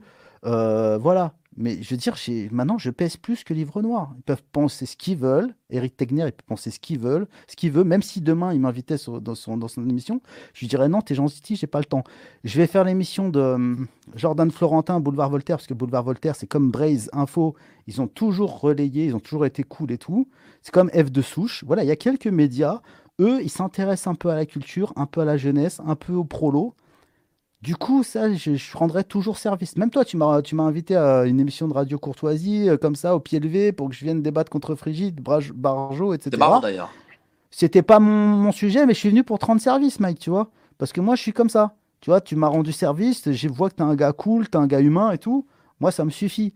Euh, mais tu vois, je veux dire, je vais pas aller lécher des culs pour passer dans une émission qui va rien m'apporter, quoi. Tu vois, je veux dire, euh, si demain Tegner il veut m'inviter, ce sera très bien, mais il le fera pas. Parce que j'ai aussi, il y a un truc, c'est que là, faut être expert. Pourquoi Thaïs, elle a invité Parce que maintenant, elle est experte en relations amoureuses, Thaïs. Elle est experte en relations hommes-femmes. La meuf, elle a 20 ans, elle est experte en relations hommes-femmes. Moi, je suis père de famille, j'ai une femme, j'ai euh, trois gosses, j'ai eu plus de meufs dans ma vie que je pourrais les compter. J'ai déjà essayé de compter une fois, j'ai jamais pu. Je veux dire, s'il y a quelqu'un qui connaît les relations homme-femme dans ce game, avec peut-être Julien Rogier, parce que lui aussi doit s'y connaître en gonzesse, je pense. Franchement, euh, tu vois, je veux dire, euh, j'aurais mon mot à dire. Mais ce qu'il y a, c'est que je ne me place pas en expert. Moi, le seul truc sur lequel on m'interroge à chaque fois, c'est le rap. Le rap, j'en fais euh, un mois tous les trois ans. Le rap, je m'en fous en fait. Le rap, c'est pas ma vie. Je suis meilleur en boxe qu'en rap pourtant, euh, personne ne viendrait m'interroger sur la boxe. Pourquoi? Parce que j'ai cette étiquette de rappeur. C'est un rappeur, il est connu pour faire du rap, donc c'est un rappeur, c'est un expert en rap. Mais j'y connais que dalle en rap, en fait. Ça ne m'intéresse même pas, en fait. Ça ne m'intéresse même pas, le rap. C'est parce qu'à droite, en France, et à droite plus particulièrement, il faut une étiquette. Il faut que tu sois un expert, il faut, que tu faut que tu viennes nous dire, nous, nous dire ta science sur un sujet en particulier. Mais moi, je suis un généraliste. Donc déjà, ça n'intéresse pas les gens. Moi, j'ai un avis sur tout je voilà, je, veux dire, je. justement, comment tu fais toi pour ça, pour euh, choisir tes sujets sur F2 News? Bah parce que je, avant c'était ce qui me faisait kiffer, mais je voyais qu'il y en avait, il y avait certaines vidéos qui bidaient, et donc après j'ai analysé ce qui plaisait à mon public, et maintenant je prends des trucs qui plaisent à mon public, voilà, parce que j'ai envie de faire un maximum de chiffres qu'est-ce qu'il aime ton public Ton public, voilà, le profil de ton public, et qu'est-ce qu'il aime exactement? Il aime quoi? Le drama, le clash voilà, Non, euh, il déteste le drama, mon public. Il déteste les clashs et le drama. D'ailleurs, c'est drôle parce que Daniel, quand je l'ai, bah, pour reparler de cette histoire, mais c'est juste pour illustrer ça, c'est que Daniel m'a dit en privé Ah, tu me clashes, c'est parce que tu veux faire du buzz. Et moi, je lui dis Non, mais mec, en fait, t'as pas compris. La vidéo va pas plus marcher, va pas très bien marcher parce que mon public n'aime pas ça. À chaque fois que je fais ce genre de vidéo, mon public me rentre dans la gueule en me disant Mais ça nous intéresse pas, nous on veut euh, des histoires, etc. Alors, c'est simple, hein. Ma, ma, ma, mon auditoire aime les euh, vidéos un peu euh, loufoques où il y a un peu de violence, un peu de trucs rigolos et que j'analyse et que sur lesquels je réagis aime les histoires, les faits divers un peu sordides et toutes les histoires euh, qui impliquent de la sécurité et de l'immigration, en gros. Quoi. Surtout l'immigration nord-africaine. Voilà. C'est-à-dire quoi? C'est-à-dire qu'en fait, ce public YouTube de droite, euh, son sujet, c'est l'immigration. quoi. Voilà, c'est euh, ça. Ouais, ouais, ouais, grave. L'immigration, le Covid, pas trop, les trucs. Mais après, c'est mon public à moi, c'est parce que je je veux dire, ça doit correspondre aussi à ce que j'amène et aux trucs qui me touchent le plus, etc. Hein, je veux dire, parce que les, gens, ils vont aimer aussi l'énergie que tu transmets. Et tu vas jamais transmettre une aussi bonne énergie que lorsque tu es sincère et que le sujet te passionne, t'intéresse, etc. Donc peut-être que c'est en, résonance avec ce qui me plaît à moi aussi, tu vois. Mais, alors, du coup, euh, si la droite, on ne s'intéresse pas à la culture, si on n'est on est que figé sur l'immigration, euh, on n'y arrivera pas, en fait. Bah, Est-ce qu'on y arrive? Bah non, on n'y arrivera pas.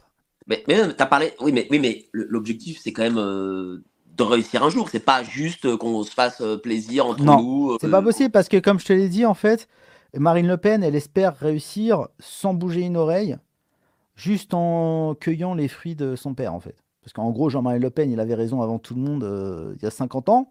Et en gros, elle veut juste, tout en essayant d'effacer son père, c'est-à-dire couper l'arbre et l'éloigner, après ramasser les fruits euh, tranquilles euh, quand il n'y aura plus personne. mais ça ne suffira pas. Parce que comme je te l'ai dit, il faut installer une contre-culture, il faut que la jeunesse ait envie d'adhérer à, un, projet commun. Le problème, c'est qu'en fait, en France, vu qu'il n'y a pas ça, vu qu'en fait la, jeunesse est entièrement captée par la gauche, bien que de plus en plus de jeunes, mais ça devrait être massif en fait, avec l'état de la jeunesse aujourd'hui, le niveau d'insécurité, tous les jeunes européens, en vrai, ils devraient être de droite. Tu vois, bah, quand on voit ce qu'on vit, etc., euh, c'est plus possible. Tu vois, les, tous les jeunes qui n'arrivent pas à accéder à la propriété, euh, qui sont locatifs, là, je vois en ce moment, c'est le thème. D'ailleurs, je m'engueule avec eux parce que moi, je, moi, j'ai réussi à acheter assez jeune parce que je me suis sacrifié. J'ai trouvé une femme euh, qui, avait, qui, avait envie d'accéder à la propriété comme moi. On s'est sacrifié, on a bossé, on a bien gagné nos vies et on a réussi à acheter cash un appartement. Elle avait 29 ans, moi j'en avais 36, d'accord À 36 ans, on était propriétaire, on avait fini de payer, d'accord Notre premier appart. Bon, ce n'était pas euh, un château, mais ça nous a permis après d'économiser, qu'on ne payait pas de loyer, pour enfin, dire, etc. Pourquoi je parle de ça? On parlait de quoi? Euh, je bah, parle de ma vie comme ça? Non, mais pourquoi je raconte ma vie? J'ai perdu Mike. Mike, il, il, a, il arrache quitte. Il en a marre. Bon. Je ne sais pas ce qui se passe, les amis. C'est, ce soir, c'est, le soir de tous les possibles. J'espère que vous, vous avez apprécié cette émission. Pensez à vous abonner à ma chaîne F2 News si vous aimez mon style, si vous aimez ma, ma, ma verve et euh, peut-être ma verve. Putain, ce soir là, le direct là, arrêtez de m'appeler, putain Merde Voilà, je dis ça. Les gens m'appellent. Euh, j'ai, dû mettre là maintenant. À chaque fois, tu vois, je mets, je mets le machin là sur euh, iPhone euh, pour, pour pas qu'on me dérange, et ben je l'ai pas mis, ben voilà, on m'a dérangé. Ah, parce que là, tu es sur iPhone, là? Ouais, je suis sur iPhone, t'as vu? Voilà. Un ah, t'es un escroc, mec Mais t'es sur ton ordi portable plus iPhone, c'est ça? Non, non, je suis juste sur iPhone. Là, ce soir, je suis juste sur iPhone. Je suis juste ah, bah putain, ça. C'est quoi C'est un 14 C'est un 15 euh, C'est un 14. C'est un 14. C'est un 14, ouais. Bientôt le 15, mais pas, encore. Hein? Bah ouais, bien sûr, Inch'Allah, Inch'Allah. Ok. Euh, je sais plus de quoi en parler, mon bon Mike. Écoute. Bon, mais, mais oui, mais, oui, mais est-ce que, est que, par exemple, si tu avais vendu genre 500 000 albums de Héritage 2, là, la droite se serait dit Ah ouais, putain, on tient le truc. Ah bah oui, ça, c'est sûr. Ouais, mais le truc, c'est que je peux pas. S'il n'y a pas, en fait, ce qui se passe avec la musique, particulièrement avec la musique, c'est qu'en fait, c'est la jeunesse qui écoute la musique. D'accord? Et, la musique, et, malgré tout, en fait, la, la, jeunesse a besoin de médias pour dire Ah, ce truc-là, c'est cool faut écouter ça pour être dans le coup, pour être, euh, pour être dans le move. Euh, enfin, je sais pas comment on dit chez les jeunes, pour être dans le flow, tu vois. Pour, pour être à la page, faut écouter ce truc-là parce que c'est important. C'est le truc à la mode, c'est le truc que les jeunes qui ont du style et qui sont cool écoutent, tu vois. Mais ça, ça peut pas arriver parce que euh, ça n'arrivera jamais parce que la droite ne s'intéresse pas à ces choses. -là. Mais même pas avec ta chaîne YouTube, par exemple. Mais non, parce qu'en gros, moi, les gens, ils, ils, écoutent parce qu'ils aiment bien euh, ma musique. Il y en a même qui, qui, pas ma musique mais qui achètent pour soutenir, etc. Hein, ça, faut pas se mentir, ça existe aussi. Mais je veux dire, euh, c'est en train de se faire petit à petit parce que, effectivement, je commence à vendre de plus en plus. Héritage 2, c'était l'album que j'avais le plus vendu, mais là, j'en ai vendu trois fois plus, donc ça commence à devenir n'importe quoi, tu vois. Donc ça commence à vendre beaucoup et c'est là aussi que je me rends compte du potentiel commercial de ma chaîne et qu'il va falloir que je, multiplie les, produits parce que je connais plein de gens qui font des produits de qualité. Je suis en train de monter euh, euh, deux, trois, euh, deux, trois collaborations avec des, des, des, gens qui, ont des bons produits made in France et tout. Parce que je me dis, tant qu'à faire, autant faire bosser les gens, tu vois. Ces gens-là, enfin, je veux dire, quand, tu t'adresses à beaucoup de gens, tu as intérêt d'avoir beaucoup de choses à vendre parce que c'est comme ça que tu rentabilises ta notoriété. Parce que sinon, en fait, tu deviens juste un panneau publicitaire pour les autres et tu maîtrises pas ce que tu vends, etc. D'ailleurs, j'ai eu beaucoup de problèmes à cause de vous quand j'ai fait la publicité du magazine Géopolitique Profonde. Ah bon, pourquoi? Ben, on m'a accusé, on m'accuse depuis d'être un escroc. Est-ce que vous êtes des escrocs chez Géopolitique Profonde? Bah, je sache, Parce que moi, j'ai, moi, moi, moi, on m'a proposé un chèque, j'ai pris le chèque. Tu vois, je suis, bah, comme tout le monde. Pour Emmanuel Gave, on est des escrocs. Mais bon, pour Emmanuel Gave, tout le monde est, plus ou moins escroc. mais euh, tu as bien vu euh, le magazine, il est de qualité, il y a du fond et il y a quand même, euh, bah, c'est quand même assez bien écrit et il y a quand même de l'analyse, la vraie. Hein. Donc, euh, je vois pas oui, où. il y, a des gens, euh, il y a des gens qui pèsent, dans, qui écrivent pour ce voilà. magazine. Donc, euh, mais, mais, mais, regarde, pour en revenir à la musique, moi, je suis persuadé que si par exemple Jourdan Bardel était un clip, sachant qu'aujourd'hui on a une, nouvelle génération Mais non, il n'existe pas le clip, il est où? Mais je l'ai pas. Non, il, il est prêt, mais je l'ai pas encore sorti. C'est parce Ah, que bah voilà. euh, j'attends qu'il y ait un buzz sur Jourdain. J'attends un gros buzz sur Jourdain Bardel pour le sortir. Ben moi, je suis persuadé que si ton clip fait, peut, il, il a un potentiel pour 2-3 millions de vues, eh ben, euh, j'imagine que Madame Le Pen et même Jordan Bardella viendront te voir de dire, écoutez, euh, bravo, ils vont te mettre en avant, c'est- obligé. C'est impossible. Déjà, C'est je dis sûr, c'est blanc. Bah, on dit blanc dans le clip, donc c'est mort. Non, mais il est pas très transgressif le clip. On dit Enfin, blanc. non, pardon, la chanson, la chanson n'est pas très transgressive. Bah si, on dit bah, on veut des jeunes blancs talentueux. C'est mort, c'est fini déjà. Ah, Rien que ça, c'est fini en fait. Oui, oui, mais mais, oui, mais vraiment. est-ce que le chiffre, est-ce que par exemple, si imaginons, euh, ça devient un top tendance, ce qui est fort possible. euh, là, le, le, le, le Rassemblement national ne peut pas passer outre. Il ne peut pas, il ne peut pas dire que ce clip n'existe pas, que cette chanson n'existe pas. Bah, euh, ils diront euh, ouais, j'ai écouté, j'ai pas fait attention trop aux paroles, mais la musique est sympa. Voilà, c'est ce qu'ils diraient, je pense. Mais tu sais, écoute, j'ai fait, j'ai fait écouter Jourdan Bardel. Euh, il se trouve qu'au bureau, euh, j'avais euh, un mec qui faisait des prods un peu avec, avec Niska. Je veux dire, avec Niska. Et donc, le mec, c'est un, un jeune né ici, mais d'origine congolaise, tu vois. Et je lui dis, tiens, viens, viens écouter un peu, tu vois. Et je lui j'ai fait écouter ton Jourdan Bardel. Et le mec, il a fait. Ah ouais, c'est bien ça. Il a, il a- il a pas compris Bardel, hein. il, a, rien- compris les paroles. Je te jure, il a rien compris. Il a fait Ah ouais, c'est bien. Non, mais tu sais qu'il y a une originalité sur à Jourdain Bardel. l'ancienne, le fait- truc m'a fait, m'a fait Ah, c'est à l'ancienne, ça, cool, tu vois. Je te jure. Mais tu sais qu'il y a une, euh, il y a une euh, particularité sur Jourdain Bardel, c'est que Ouais. je sais pas si tu sais le violon. Ouais. En fait, c'est un vrai violoniste euh, professionnel qui joue pour des grands orchestres et tout. Je vais pas dire son nom, mais qui m'a fait ça. Et en gros, il a fait une improvisation. Et normalement, c'est sur toute la chanson. Mais après, on a, nous, on a coupé. Mais ce que je veux dire, c'est qu'il y a, en fait, il y a une vraie mélodie sur cette chanson qui est originale et qui change sans arrêt au cours de la chanson. Et ça, c'est très rare dans le rap parce que généralement, le rap, c'est une boucle, tu vois. Une boucle avec plus ou moins d'instruments qui viennent et qui s'en vont. Il n'y a pas autant de variations. Et ça, c'est une vraie originalité. C'est quelque chose qui apporte beaucoup de, de, de matière au morceau. À la base, c'est moi qui ai insisté pour avoir ça. Et les autres me disaient, mais arrête de faire chier avec ton truc. Et en fin de compte, c'est ce qui fait que c'est peut-être le meilleur morceau de l'album, quoi, qui est déjà un très bon album. Donc, euh, Bah, moi, je trouve qu'il est excellent. euh, et, et à l'autre que j'aime bien, c'est Alpha Omega, j'aime beaucoup, tu vois.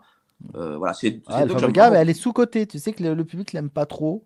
Ah bon? Alors que moi, c'est une de mes préférées, quoi. Elle est incroyable. Bah, Parce que le concept est un peu bizarre, quoi. Les gens n'ont pas trop compris le délire avec le mec qui est, qui est le gros queutard qui a toutes les gonzesses et de l'autre côté, les lincels qui galèrent et les gens n'ont pas trop compris, je pense, euh, le concept de la Alors, moi, tu vois, je suis pas très parole, en fait. Je suis plus rythme, tu vois. Ok. Donc, je sais pas vraiment ce qui se dit dans Alpha Omega, mais j'aime le beaucoup concept. le rythme. En Euh, fait, Alpha Omega, c'est euh, le- moi au début, c'est moi, je crois que c'est moi qui rappe en premier, je crois. Euh, ouais, venu achever le millénaire, hypergamie dans ta culotte. Voilà. En gros, c'est genre, je fais le gars alpha qui a eu qui a t'as tellement de gonzesses que ça, ça, ça déborde, etc. Et euh, de l'autre côté, après, c'est Eric Iract qui dit, ouais, moi, je, enfin, qui, qui est plutôt dans la position du mec où aucune nana le regarde, etc.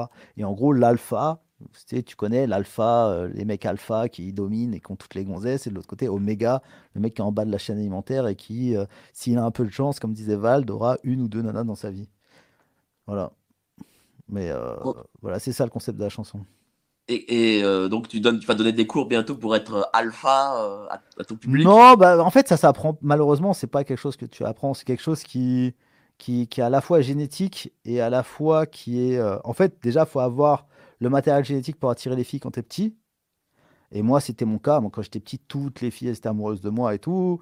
Euh, ma mère, elle arrêtait pas de me dire que j'étais beau. Donc, euh, tu vois, j'ai pris de la confiance en moi. Et après, grâce à cette confiance en moi, j'ai eu une, euh, spirale positive qui s'est installée avec les filles. Et du coup, j'ai eu des filles très belles. Et quand tu as des filles très belles, toutes les autres filles se mettent à te regarder. Et ça n'arrête jamais, en fait. Et ça, en fait, c'est un mélange de chance, de matériel génétique de base, de, de, de gens qui sont aimants autour de toi. Et en fait, c'est vraiment, il faut avoir beaucoup de chance, quoi.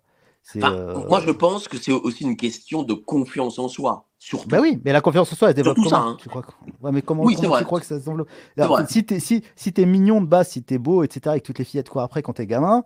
Moi, par exemple, quand j'étais petit, tu sais, moi j'étais modèle, je me voyais en 4 par 3 dans tout Paris. les trois Suisses, euh, le printemps, enfin la redoute, etc. je passais sans casting, je faisais des photos et ça, j'étais vraiment mignon. J'avais la tête du gamin des années 80, j'avais une coupe au bol, des, taches de rousseur, j'étais trop mignon et tout. Et, tu vois, et, genre, quand euh, mes parents me présentaient à un adulte, moi, je croyais que, euh, je croyais que, oh, qu'est-ce qu'il est beau votre fils. Je croyais que c'était une formule de politesse. Je croyais que tous les parents disaient ça aux gosses des autres, en fait. Ben après, en fait, je me suis rendu compte que non, qu'on le disait que pour moi. Oh, qu'est-ce qu'il est beau votre fils. J'ai entendu ça toute ma, toute ma jeunesse, en fait. Donc c'est un truc, forcément, ça te donne confiance en toi. Même si aujourd'hui je ressemble à un vieux tas de merde, j'ai été très beau, voilà. Là aussi, il faut le dire, un, un gros ego, j'imagine.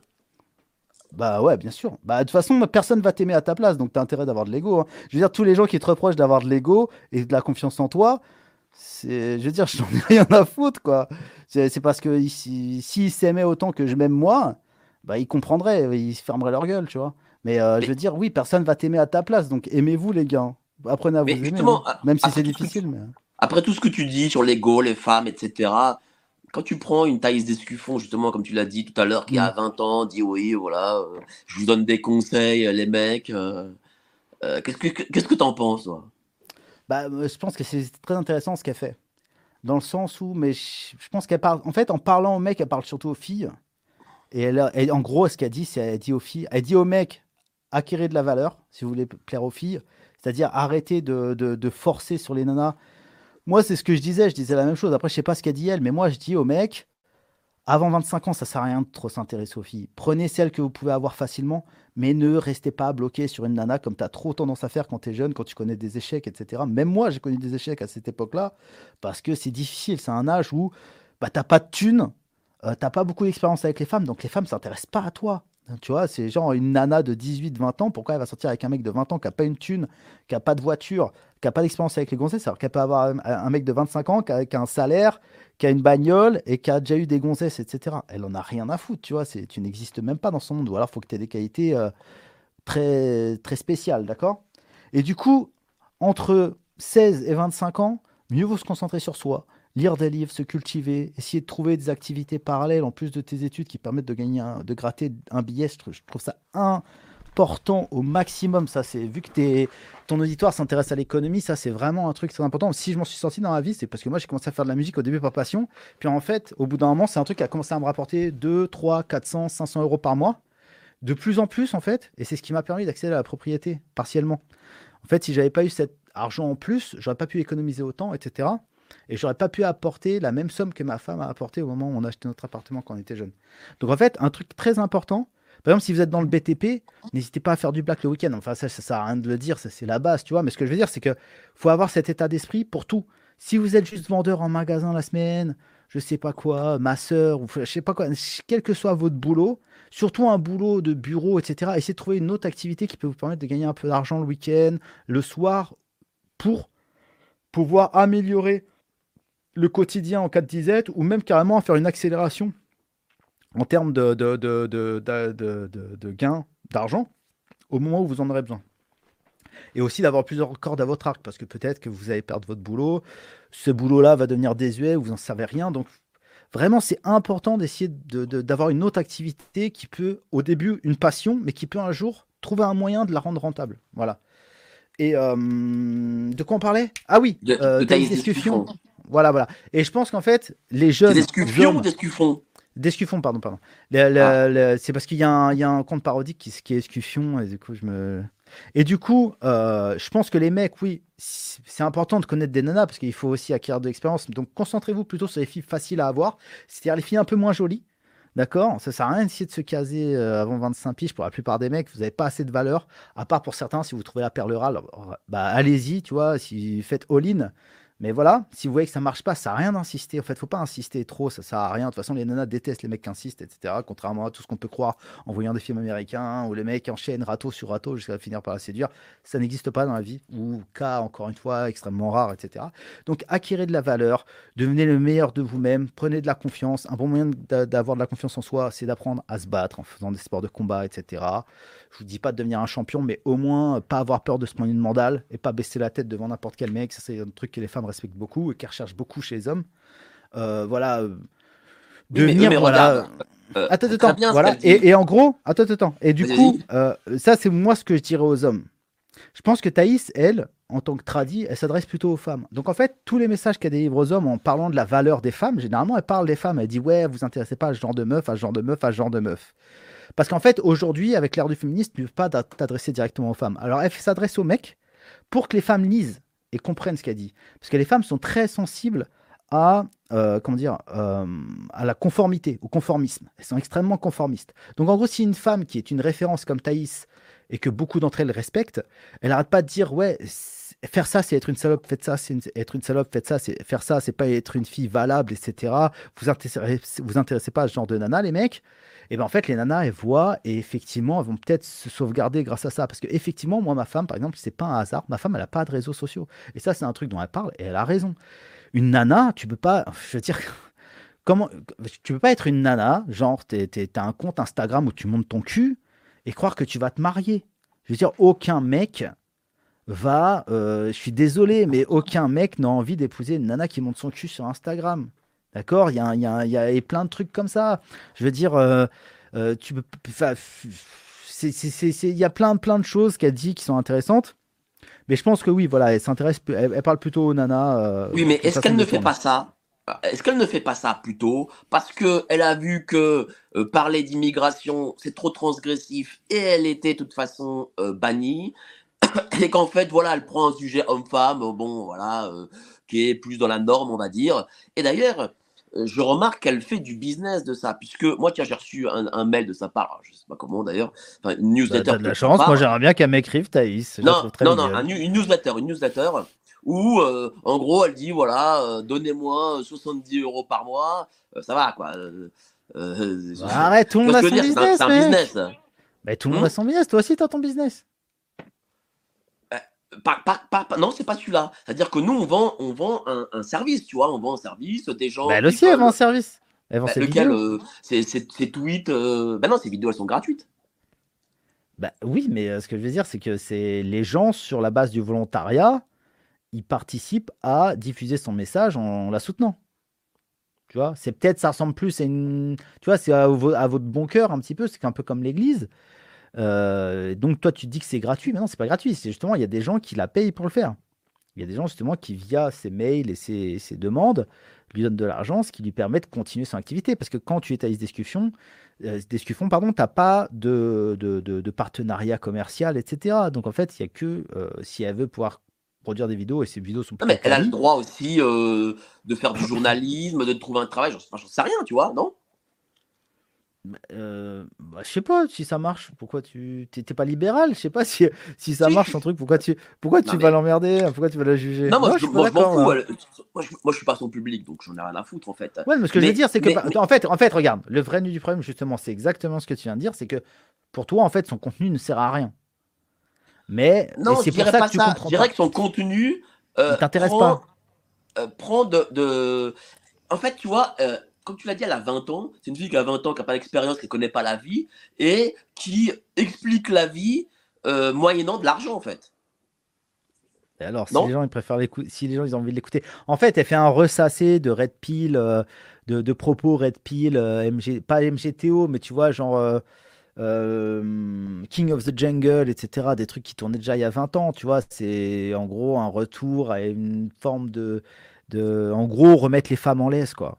En gros, c'est ça, Après, tu vois, moins, quoi. Euh, si elle faisait un bonnet D, peut-être que je l'écouterais, mais c'est Ah. pas le cas. 85D, le Moi, je Graal. suis pas très A, en fait. Je suis pas très bonnet A. Ouais, mais c'est parce pour ça, c'est pour ça. Mais moi, bah, moi aussi, moi je la trouve très jolie, mais c'est pas du tout mon genre. Mais pourtant, euh, bah, c'est vraiment pas le genre de nana. C'est vrai, pas mon genre du tout. Mais moi, je la, je, je- je la trouve jolie quand même. Je la trouve agréable à regarder, mais c'est pas le genre de nana qui m'intéresse du tout. Mais, euh, mais si je m'en fiche en fait, j'écoute ce qu'elle dit et je vois le message qu'elle apporte. Et moi, je trouve que c'est très intéressant parce qu'en fait, il y a un truc que tu oublies complètement, c'est que et elle a raison là-dessus. euh, je pense que ça doit être son objectif, c'est de, c'est la natalité absolument catastrophique des Européens en fait. C'est absolument catastrophique, Mike. Je veux dire. euh, Donc au bout d'un moment, si les gens font pas de bébés, ça sert à quoi de lutter contre tous les autres problèmes? Oui, mais est-ce qu'elle- elle a un mec hein, Dans deux générations, Elle, a un fini à mec, elle est enceinte, elle a quelque chose? Mais c'est une gamine. Je sais pas ce qu'elle a âge elle a. Elle doit avoir 23 ans, 24 ans. Oui, ce serait, plus lo- ce serait beaucoup plus crédible si elle avait un petit nourrisson dans les bras et qu'elle était en train de donner euh, le, chien, à le sein à un chiard pendant qu'elle fait des vidéos. Ça, c'est sûr, je suis d'accord avec Par toi. exemple, regarde, euh, euh, Lauriane de TVL, une des, une des journalistes de TVL, qu'on voit très souvent avec. euh, Ah, la blonde, là? La Euh, jolie. non, pas, La pas, jolie- pas Ah non, elle, ça, pas- c'est non, ça, c'est Elise Blaise. Ouais. L'autre, Lauriane, qui est plus jeune, qui a 28 ans, elle a, je crois, trois enfants, je crois. Bah, elle, fait le, elle fait le boulot. Et comment c'est quoi son prénom? Lauriane. Mes hommages à Lauriane, bravo.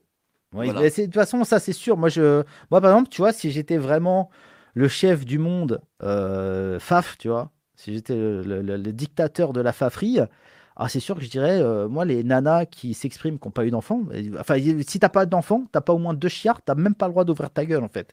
Si tu vas à la cuisine, t'apprends à faire des sandwichs, t'apprends à tailler des pipes à ton mec et euh, à te faire foutre en cloque, et après, tu viendras ouvrir ta gueule, tu vois. C'est sûr, ça c'est sûr, c'est, euh, je, trouve une je trouve que c'est une catastrophe. Toutes les nanas que tu vois à droite, 80%, elles n'ont pas de chiard. C'est une- et c'est cata- Je trouve ça catastrophique. Et moi, tu vois, par exemple, il y y, a des filles que j'aime bien à droite, c'est les Némésis. Et je vais te dire pourquoi j'aime bien. Parce que, euh, et surtout Alice Cordier, que j'aime beaucoup d'ailleurs Alice Cordier pour le coup. Très Alors, sympa. j'aime pas du tout Alice Descuffon, je sais même si elles sont potes, je sais, mais c'est qu'au moins elle a un, un militantisme euh, de terrain, euh, de rue, tu vois. Attends, Thaïs a été sur le toit à la place de la République pendant la. elle a manif fait une fois dans sa vie, puis c'est tout. Bah, voilà. après, ils ont été dissous. Ils ont été dissous. Et alors, euh, ben, ben, il a pas. C'est pas. Eh mec, je suis pas l'avocat de Thaïs. Descuffon, me force pas, me force pas à la défendre. hein. T'as qu'à mais- l'inviter. Invite-la. Non, non, je, je, je suis pas du tout intéressé pour, pour l'inviter pour le coup. euh. Non, mais Elle t'a te dire- refusé, elle t'a refusé, elle t'a refusé, Mike. Non, pas du tout. Non, pas du tout. Non, pas du tout. Euh, D'ailleurs, même, je vais te dire une chose, je lui ai même rendu service à l'époque où euh, ils ont fait leur manif, la génération d'identitaires, où euh, elle était, comment dire, elle était entourée de journaleux, de quotidiens, machin, je savais pas quoi dire. Alors moi, je suis, je, je, je suis rentré, je suis sorti, je l'ai un peu, je l'ai un peu sauvé, tu vois. Tu l'as sauvé, quoi. T'as fait. Batman. Ouais, tu vois, je, suis sorti des questions de droitard, elle était heureuse, tu vois, elle, s'est tournée vers moi, là, tu vois. Donc j'ai son numéro, j'ai tout, tu vois, mais, mais, mais, mais, mais je ne trouve pas le personnage intéressant, elle est très, euh, euh, comment dire, euh, elle, elle fait la leçon, tu vois. Je trouve que, euh, en plus, elle donne un côté bourgeois, tu vois, alors que, bon, la meuf, elle a fait sociaux à Toulouse Mirail, une fac de merde, tu vois. Donc, je- ça, je n'aime pas, je n'aime pas le personnage, moi, je te dis. Alors que par contre, j'aime bien le personnage Alice Cordier, qui elle est plus. Ouais, euh, euh, Elle a et plus- tu elle vois, des plus gros nichons. Elle a des plus gros non, nichons. non, non, non, elle a, Plus- Elle est Non, plus. non. elle est plus- elle a plus un côté terrain, tu vois. Moi, elle a bien- plus- moi, elle est plus proche du co- bonnet D, donc voilà, elle accueille plus euh, Non, elle- non, elle a- je crois pas qu'elle est bonnet D, je crois même pas qu'elle est bonnet B, tu vois. Si, si, si, si, moi je la connais, euh, je la connais. euh, je la Mais, connais mais, bien, mais tu as un côté terrain que je trouve intéressant parce que les femmes de droite, malheureusement, euh, un, elles se cachent, euh, elles, elles ont peur de prendre des, du risque, euh, tu vois, elles veulent, euh, elles veulent avoir les Mais places. en même temps, c'est pas, c'est pas le rôle des nanas de prendre des risques à la base, Mike, quand même. C'est le rôle, c'est le rôle des hommes. Oui, c'est vrai. Moi, je trouve ça, moi, je trouve ça désespérant que, et en même temps très courageux, comme tu le dis, que les, les Némésis prennent autant de risques. à les mettre, les- Moi, moi-même, avec des copains, une fois, on a fait le service d'ordre improvisé de, de- de- des Némésis. C'était à la place de la République, là, quasiment. Euh, on a, elles ont failli se faire lyncher. C'est-à-dire qu'elles ont des, elles ont, elles ont, moi, j'étais derrière, sur le côté. Elles ont euh, déplié leur banderole, une banderole géante. C'était un- le truc de- des femmes, je sais pas quelle manif pour le- les, les féminicides, je sais pas quoi. Et elles ont sorti en gros une, une, euh, affiche avec que des têtes de nanas qui avaient été tuées par la diversité. Et là, il y a une bande de nanas, sûrement antifa, qui sont arrivées avec des, des- des parapluies, je sais pas quoi, par derrière, tout discrètement, qui ont commencé à les taper. Et moi, avant qu'il y en ait une qui tape, j'ai attrapé son parapluie, elle s'est retournée vers moi. Elle a fait Ah, c'est un faf Et là, j'étais au milieu tout seul. Mes camarades, mes potes à moi, qui étaient, on était 5 ou 6, alors qu'il y avait euh, 200 antifas, tu vois. Et les, mes potes, ils étaient de l'autre côté. J'étais tout seul au milieu des antifas. J'ai- J'aurais pu mourir ce jour-là. Et heureusement, les CRS sont arrivés et tout. Mais euh, enfin, c'est... elles sont très courageuses. Franchement, ça, Ah bah oui, il y a, il y a absolument. Et, pe- et peut-être même à l'époque un petit peu inconsciente, parce que le service d'ordre, je te dis, on était trois ou quatre mecs costauds, et le reste, c'était des gamins à lunettes, des gens, eux, de, de 18 ans, euh, ta- taillés dans des bâtons de sucette, tu vois, c'était très compliqué, tu vois. On, a- Heureusement que j'ai un pote à moi, c'était un peu le titan originel dans le truc, c'est-à-dire c'est un monstre marin, et il a réussi à, à, nous, à sauver euh, ceux et avec qui il était, parce que eux, ils se sont vraiment fait euh, catégoriser, et moi, j'ai réussi à me fondre dans la masse et me barrer. Mais, euh, mais heureusement que lui était là, parce que s'il n'avait pas été là, euh, ça aurait été, il y aurait pu y avoir un mort. hein. Donc, euh, Ouais. depuis, elles prennent leurs précautions, elles font venir des équipes de mecs très euh, plus nombreuses, plus compétents, etc. Donc, il y a moins de problèmes. Mais quand même, c'est c'est absolument admirable. Mais quand même, ça montre l'état, euh, je veux dire, de la, de la- des paires de couilles françaises. hein. Comme le disait Jean-Marie Le Pen, encore une fois, à son époque, ce qu'il faudra en France, c'est une usine à couilles. Et euh, genre, on a perdu le modèle, ou je sais plus ce qu'il disait exactement. Je sais pas si c'est lui qui disait ça, je crois que c'est lui qui Non, disait je crois ça. que c'est Chirac, hein. C'est Chirac qui dit ça. Chirac, d'accord, ok, pardon. Mais euh, je veux dire, euh, c'est vrai. C'est vrai que c'est des mecs, normalement, qui devraient faire des démonstrations de force comme Bah ça. tiens, en parlant de couilles, dans, le, dans, le, dans le chat, on me parle de ton match de boxe avec le petit jeune, la Kentra, là. Où ça en Bah, est il, a, bah, il a abandonné, en fait. Il a dit non. Donc, c'est bizarre que les gens continuent d'en parler alors que lui-même a dit euh, Ouais, non, en fait, il m'a demandé six mois pour se préparer. Au bout de six mois, je l'appelle. Je lui dis Mec, euh, on met une date. Je devais me battre avec un autre gars aussi. C'est un autre gars moins connu, euh, un mec qui est plus de gauche, mais qui est sympa, etc. Lui aussi avait refusé quelques mois avant. Et Kentra m'avait demandé six mois d'aller se préparer en Thaïlande et tout. Et le mois venant, c'était en septembre, là, il y a deux mois, je l'appelle. Je lui dis Bon, écoute, Kentra, euh, voilà, c'est la date et tout. Et euh, rien, en fait. Donc, euh, je veux dire, je vais pas aller le chercher chez lui non plus, quoi. Je veux dire, Mais, mais il veut qu'est-ce pas, il qui s'est pas. passé hein. entre vous Parce que, bon, moi je le connais pas très bien ce jeune, mais bon, j'avais vu une fois Mais non, mais c'est rien, qu'il c'est avait rien. fait. J'avais vu un reportage qu'il avait fait sur la prostitution qui était, qui était sympathique, et d'ailleurs je l'avais retweeté. Mais qu'est-ce qui s'est passé entre vous? Mais rien, en fait, c'était, c'est, c'est- en fait, en gros, ce qui s'est passé, c'est que il s'était justement moqué de Thaïs. Il y a une photo où Thaïs, elle est avec 5-6 mecs, comme ça, dans la rue, elle pose avec 5-6 mecs. Et Kentra avait fait une vidéo pour se foutre de la gueule de ces mecs, en disant que c'était des bouffons, des simps, etc. Simp, pour les gens qui savent pas, c'est genre des fans euh, qui donnent leur argent à des nanas, etc. En mode un peu demi, euh, demi-DS. Et moi, j'avais fait une vidéo, euh, F de News, pour dire écoute, Kentra, tu te fous de leur gueule, tu les méprises, mais je connais ce genre de mec, parce que moi, j'ai, comme tu l'as dit tout à l'heure, nous, on est des vrais militants. Moi, je connais ce genre de mecs, je les connais très bien.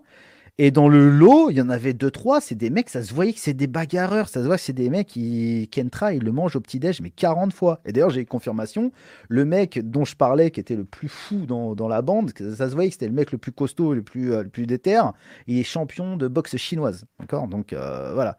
Donc, euh, un gros pratiquant de boxe chinoise. Et du coup, voilà, je dis, en fait, Kentra, tu parles mal d'eux, mais n'importe lequel dans l'équipe, là, il te casse ta gueule. Donc pourquoi tu parles comme ça? Ça sert à rien, manque pas de respect aux gens, c'est parce que tu es derrière ta caméra que tu parles comme ça, etc. Et donc, moi, j'avais dit, si tu veux, je t'organise une rencontre avec le- n'importe lequel d'entre eux. Voilà. Si tu veux, moi, je les contacte. Ils savent où me contacter, tu, tu- me dis, on y va. A priori, tu- se la raconte comme quoi c'est un, guerrier, etc. Et lui, m'a répondu sur Twitter, bah écoute, euh, fais un sparring contre moi, le Vioc. Alors, pour ceux qui ne savent pas, un sparring, c'est un combat léger, où tu ne portes pas les coups, c'est plutôt technique, précis, etc. Et tu tapes pas à fond. Ok. Et moi, j'ai dit, ok, tu es où? Où, où- où es-tu pour faire un sparring? Et là, il a annoncé en grande pompe, Cro-Blanc accepte de combattre contre moi. Il voulait faire une conférence de presse, etc. Donc, j'ai dit, écoute, mec, tu viens samedi à Paris. Là, on était en pleine semaine. J'ai dit, tu viens samedi à Paris, je te casse ta gueule on va dans un bois, je sais pas quoi, je te casse ta gueule, mais mille fois. Je veux dire, j'ai aucune, j'ai aucun doute que je le bats. Je, connais mon niveau, c'est un gamin, il fait euh, 10 kilos de moins que moi, c'est impossible qu'il me batte. D'accord? Et, euh, et du coup, il me dit non, j'ai besoin de m'entraîner. On fait ça dans six mois. Je vais partir en Thaïlande cet été. Il est donc parti en Thaïlande. À mon avis, il a plus baisé de, de Ladyboy que de que- qu'il a qu'il a tapé de, de sacs de, de frappe. D'accord Et du coup, il est revenu en France, j'ai plus trop de nouvelles. Et puis je lui ai demandé, mec, écoute, bon, il m'avait dit en septembre. Et donc en septembre, je lui ai dit, mec, combat. Et en fait, non. Il a- et donc il a prouté, quoi. Donc, euh, mais c'est pas grave, c'est un gamin, c'est normal. Mais en fait, moi, je voulais lui donner une leçon. C'est que ce mec, il est beaucoup trop arrogant, je trouve. Il ouvre beaucoup trop sa gueule, alors que c'est un gamin, c'est un enfant. Euh, Il a, il il a a- rien il a prouvé. 18 ans, je crois, c'est ça? Ben ouais, mais moi, je voulais lui donner l'occasion justement de, de, de, de- faire quelque chose de vrai dans sa vie et de montrer qu'il avait, euh, qu'il avait des couilles, etc. Et euh, alors qu'il n'arrête pas justement de se référer à Soral, qui Soral serait un, un- alpha, qui a eu les femmes, qui sait se battre, euh, qui a peur de rien, etc. Et c'est un peu son père spirituel. Donc je vais lui dire, bah écoute, tu es comme Soral, tu, tu vas monter sur le ring, etc. Bah vas-y, viens. Et puis bah il l'a pas fait. Mais c'est pas honnêtement, c'est pas très intéressant. C'est juste que tu me demandes de raconter l'histoire, je raconte l'histoire. Mais c'est juste que ce qui est drôle, c'est que les gens continuent à me dire, t'as eu peur, alors que euh, putain, je me suis entraîné pendant 4 mois avec mon pote pangolin, euh, très sérieusement, au point de me défoncer l'épaule, euh, etc. Pour être prêt. Et en fait, ce qui m'énerve, c'est ça, c'est que moi j'ai 44 ans là, dans quelques semaines. Dans deux semaines, j'ai 44 ans j'ai plus l'âge de m'entraîner aussi euh, intensément. Forcément, ça découle sur des blessures et des gros états de fatigue, etc. Quand tu t'entraînes sérieusement à cet âge-là, surtout que je suis pas un sportif de haut niveau, loin de là. Mon corps n'est pas habitué à ça. Et donc, du coup, ça m'a coûté du temps, de l'énergie, des moments que j'ai pas passé avec ma famille et tout pour m'entraîner avec Pangolin. Pangolin aussi, il tapait une heure de train pour venir chez moi, une heure de train pour repartir et tout. Mon Pangolin qui est mon entraîneur et euh, mon ami. Et euh, du coup, j'ai pas trouvé ça correct qu'il se déballonne, surtout sans vraiment me donner de raison. Et qu'en plus, après, il aille faire le kéké sur les réseaux en mode que c'est moi qui ai inventé des raisons ou je sais pas quoi. Écoute, c'est où il veut, quand il veut, euh, n'importe où, n'importe quand, n'importe quel style de combat, n'importe quelle condition. Je lui ai même proposé deux contre un avec l'autre mec qui s'était déballonné, et même ça, ils ont refusé. Donc c'est pour vous dire le, le niveau Mais, de la mais dis-moi justement, euh, co- comment, tu, comment tu juges toi cette nouvelle génération là qui arrive de jeunes de droite, on va dire Parce que ce jeune-là, bon, euh, Lui, il est à part. Lui, il est à part. Lui, il est vraiment, il est, il est, euh, il est un peu perché. Il est dans son délire soralien. C'est le dernier soralien, tu vois. C'est un- il est très arrogant, alors que ça se voit qu'il est pas très confiant en lui, tu vois. Donc c'est un, un mec à part, tu vois. Je... Et pour ça, moi, en fait, il me touche un peu parce que je le trouve mignon, en fait. Je le trouve un peu attendrissant, tu vois. Il, il, a- il pas du tout de la même anthropologie de, que, que, que tous les autres mecs dont tu es en train de me parler là. C'est- C'est-à-dire, par exemple, cite-moi euh, un ou deux Bah, je sais pas, les Stanislas Rigaud, bah, j'imagine que Stanislas Rigaud, c'est plutôt genre le jeune de la bourgeoisie face à l'autre qui est un peu le jeune de- du prolétariat, quoi. J'imagine. Bah, je sais pas, Stanislas Rigaud, je crois qu'il est fils de militaire, un truc comme ça. On m'a dit qu'il était, euh, qu'il aimait les mecs. Alors, je sais pas si ça Ah bon? compte ou pas. Euh, C'est pas possible, ça fait, y a, que ça alors. Non, mais Reconquête. vraiment, euh, euh, ouais, ouais. Donc, en fait, je, je sais pas, c'est des Mais anthropologies. c'est Bruno Attal, il a converti tout le monde en fait. Tu peux pas convertir, tu, tu nais comme ça, il y a pas de. Tu te mets. C'est comme si toi on te disait demain, demain tu vas aimer les mecs, c'est pas possible, quoi, tu vois. C'est Ouais. comme les, les gays. Enfin, franchement, les gays, s'ils avaient le choix, ça c'est un truc que j'ai compris très jeune. Si les gays ils avaient le choix, ils, ils choisiraient tous d'être hétéros parce que c'est tellement plus facile d'être hétéro, tu vois. Je veux dire, euh, qu'on peut dire ce qu'on veut, même dans une société aussi euh, tolérante que la nôtre, c'est quand même beaucoup plus facile d'être hétéro qu'être gay. Donc s'ils pouvaient le choisir, ils seraient tous euh, hétéros. Mais euh, mais voilà, bah écoute, je sais pas en fait. Ils, ils sont très talentueux. Il est très talentueux, euh, ce jeune. Il est très bien, mais je sais pas. moi, honnêtement, pff, moi, il y a, que Jordan Bardella que j'aime bien parce que je trouve et Marion Maréchal parce que j'ai trouvé absolument brillant à la télévision. Mais Bardella, tu je trouves pas qu'il est, qu'il est pris en main par une par mainstream, qu'en fin de compte, il est, euh, il est ultra. euh, Non, mais ça, c'est la stratégie du RN, mec. Mike, So- attends, tu connais la, la politique. euh, tu sais que leur stratégie, c'est d'être. euh, c'est de aucune aspérité, euh, être d'accord avec tout, et juste l'immigration, euh, et juste le Oui, pouvoir mais ça, d'achat. oui, mais t'as raison, mais ça veut dire qu'en fait, on n'aura jamais un mec un peu à la Trump, tu vois. Ben, c'est normal. C'est normal en France. Enfin, attends, en France, tu sais qui fait les élections, euh, mon bon, euh, mon bon Mike C'est qui qui fait les élections? C'est qui qui Hein? Qui fait les élections? Qui, qui Bah, est, qui est l'électoral le plus important? Les boomers, c'est ça Ben, les boomeros C'est-à-dire que. Mais tu vois que les boomeros, boomers. tu vas les séduire avec du Trump. Les boomers 68 arts de merde qu'on a en France, tu crois que tu vas les séduire avec du Trump? Non, mais tu t'as t'as rêvé, mec. T'as rêvé, Trump. Il fonde au soleil euh, face à Trump. Je connais pas un seul boomer, même les plus euh, anti-immigration possibles, qui a de la sympathie pour Trump. Ils écoutent tous la télévision, ils sont tous matrixés par la télé, les boomers. Et euh, je vais dire, euh, par exemple, Trump, un mec comme Trump, aussi caricatural que Trump, même si Trump, attention, il est brillant. hein. C'est-à-dire qu'en France, on a réussi à ériger un portrait de Trump comme si c'était un débile mental. Et même moi, j'ai vu des grands cadres de droite me dire qu'en gros, c'était un débile mental, Trump. Il est farfelu, euh, il a son style, mais c'est un mec brillantissime. Non, mais je veux dire, comment il a, il a plié euh, Hillary Clinton dans le débat, mais c'est, euh, je veux dire, euh, faut être brillant pour avoir une répartie de ce niveau, etc. Faut, faut pas croire, le mec, il est pas tout jeune en plus. C'est-à-dire est qu'on aura brillant, que des mecs à attacher caisse, en fait, quoi. C'est-à-dire que des mais- comptables, tu vois, de. Exactement. Il y a que ça qui les rassure. Et, ben, et tu vois, pour en revenir à Trump, trouve-moi un seul boomer qui soit de droite ou de gauche qui a de la sympathie pour Trump. Ça n'existe pas. Parce que pendant euh, les quatre années du règne de Trump, euh, du mandat de Trump, euh, la télévision française a dit Trump méchant, caca, débile, euh, méchant, orangeman bat, tu vois, pendant, pendant 4 ans, les boomers, ils ont mangé, tu vois. Et c'est comme les boomers, le Covid, euh, c'est, il a fallu qu'ils en soient à la deuxième dose, qu'ils commencent à boiter pour se poser des questions. Tu vois, c'est comme ça. Les boomers, c'est la télé. Leur dieu, c'est la télé. Voilà. Et donc, le RN, parce qu'il veut accéder au pouvoir, parce que Marine Le Pen, contrairement à son père, elle veut le pouvoir, peut-être pas elle, tu vois, mais elle veut. Enfin, je veux dire, le, le RN en tout cas, peut-être pas elle. Personnellement, je ne sais pas. Mais euh, le RN en tout cas, il vise à accéder au pouvoir. Et ben, ils font une stratégie qui plaît aux boomers. C'est-à-dire, euh, on va rien changer, juste euh, un petit peu l'immigration, tu vas voir. On, juste, voilà, tu vois. Mais sinon, tout le monde est gentil, tout le monde se passe bien. C'est évident que c'est une stratégie. Qu'est-ce que tu crois? Une donc, donc, du coup, toi, qui est, qui est, quand même patriote, qui est même nationaliste, si je puis dire, euh, comment non, tu non, vois non, ce non, pays je suis rien du tout, moi, mec. Moi, je suis rien du tout. Je suis, j'ai, Bon. lu aucun, j'ai, lu aucun idéologue de droite, ni Alain de Benoît, ni Maurras, ni, euh, ni euh, n'importe Non, mais pas besoin de les avoir lus pour être, euh, pour être patriote. Non, non, non, non, mais en fait, je ne suis rien. Je ne suis que moi. Voilà, je suis, je fais, j'ai aucune idéologie. Je suis de droite parce que je crois au mérite, je crois au travail, je crois à la sécurité, à l'ordre, etc. En gros, voilà, je suis de droite. Mais déjà, moi, l'ultracapitalisme, ça me sort par les yeux. Les gens qui amassent des milliards, je supporte pas. Euh, je veux dire, il y a plein de, trucs de droite que j'aime pas, tu vois. Donc, euh, il y a plein de trucs qui sont un peu des, choses qu'il ne faut pas toucher à droite, qui, me sortent un peu par les yeux. Non, je suis juste moi, je ne fais partie d'aucun camp, etc. Après, c'est sûr que pour moi, il y a deux choses à faire. Pour moi, les deux grands axes, c'est l'arrêt de l'immigration, mais pour ça aussi, il faut relancer la natalité de l'autre côté. Voilà.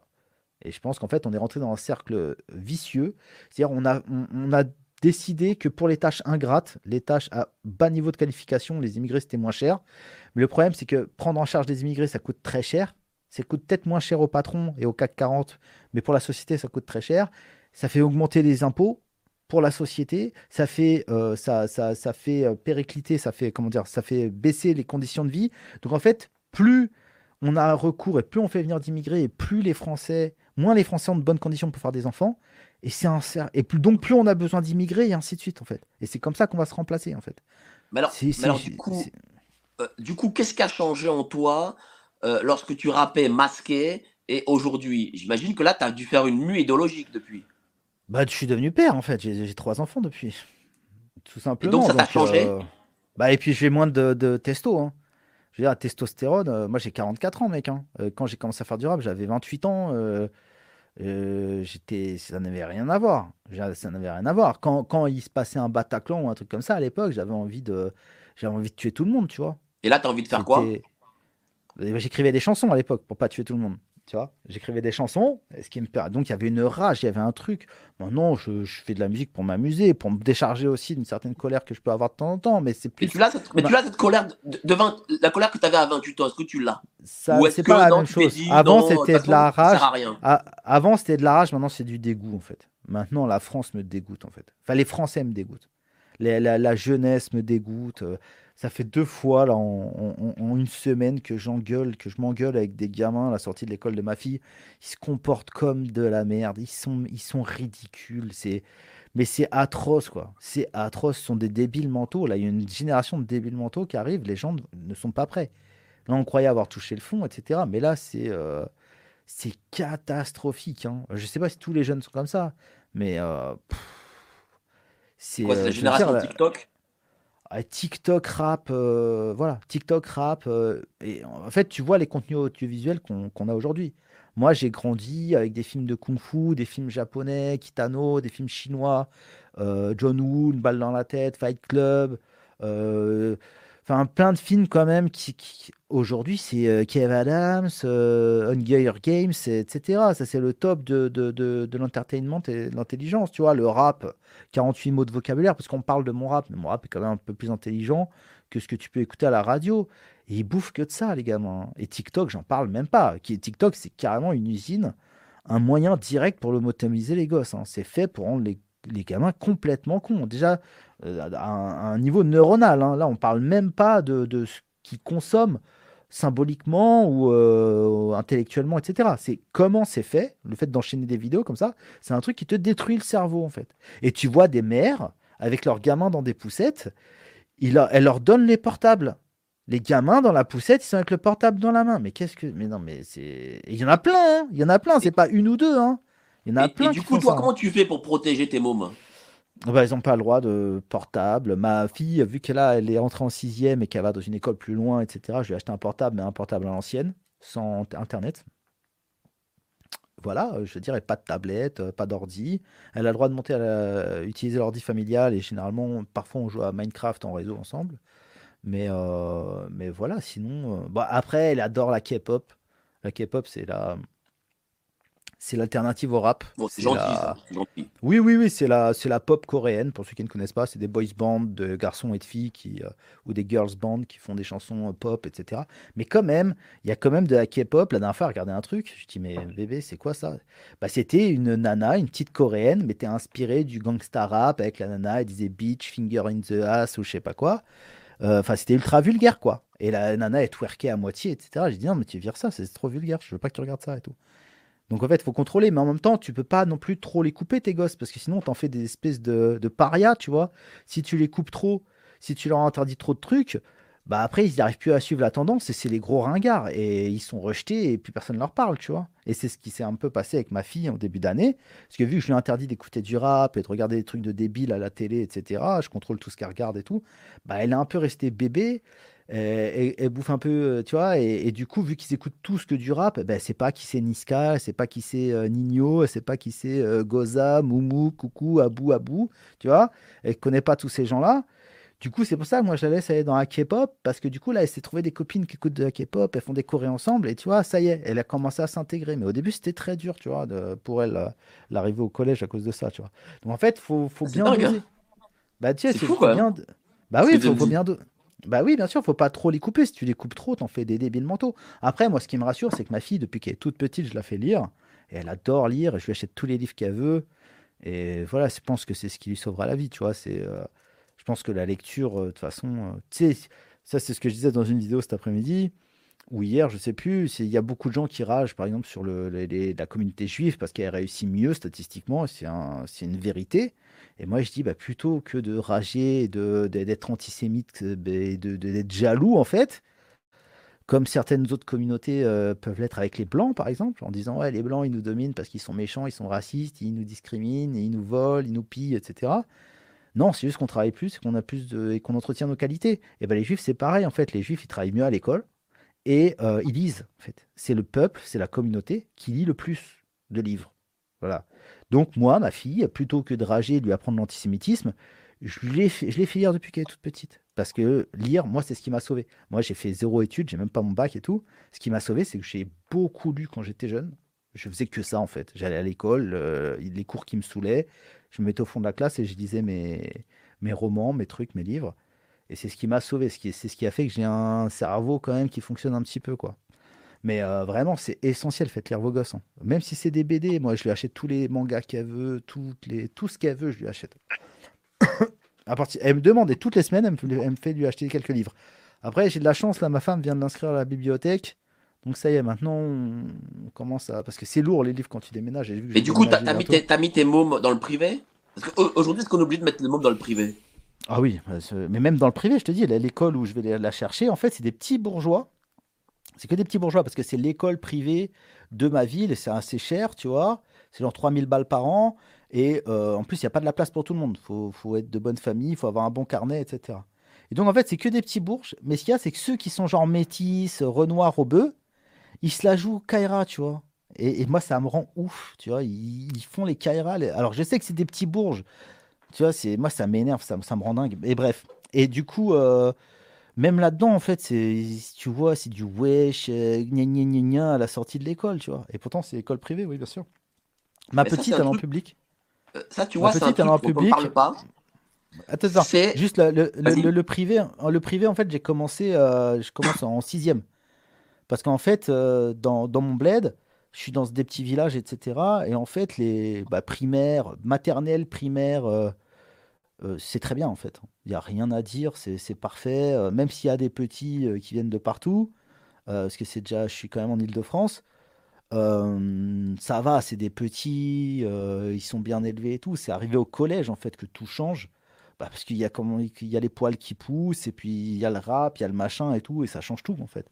Et il influence des plus grands et tout, c'est catastrophique. Mais mais non non non, pour, pour les petits ça n'a aucun intérêt. Euh, là où je suis en tout cas, les profs sont très bien, tout est très bien.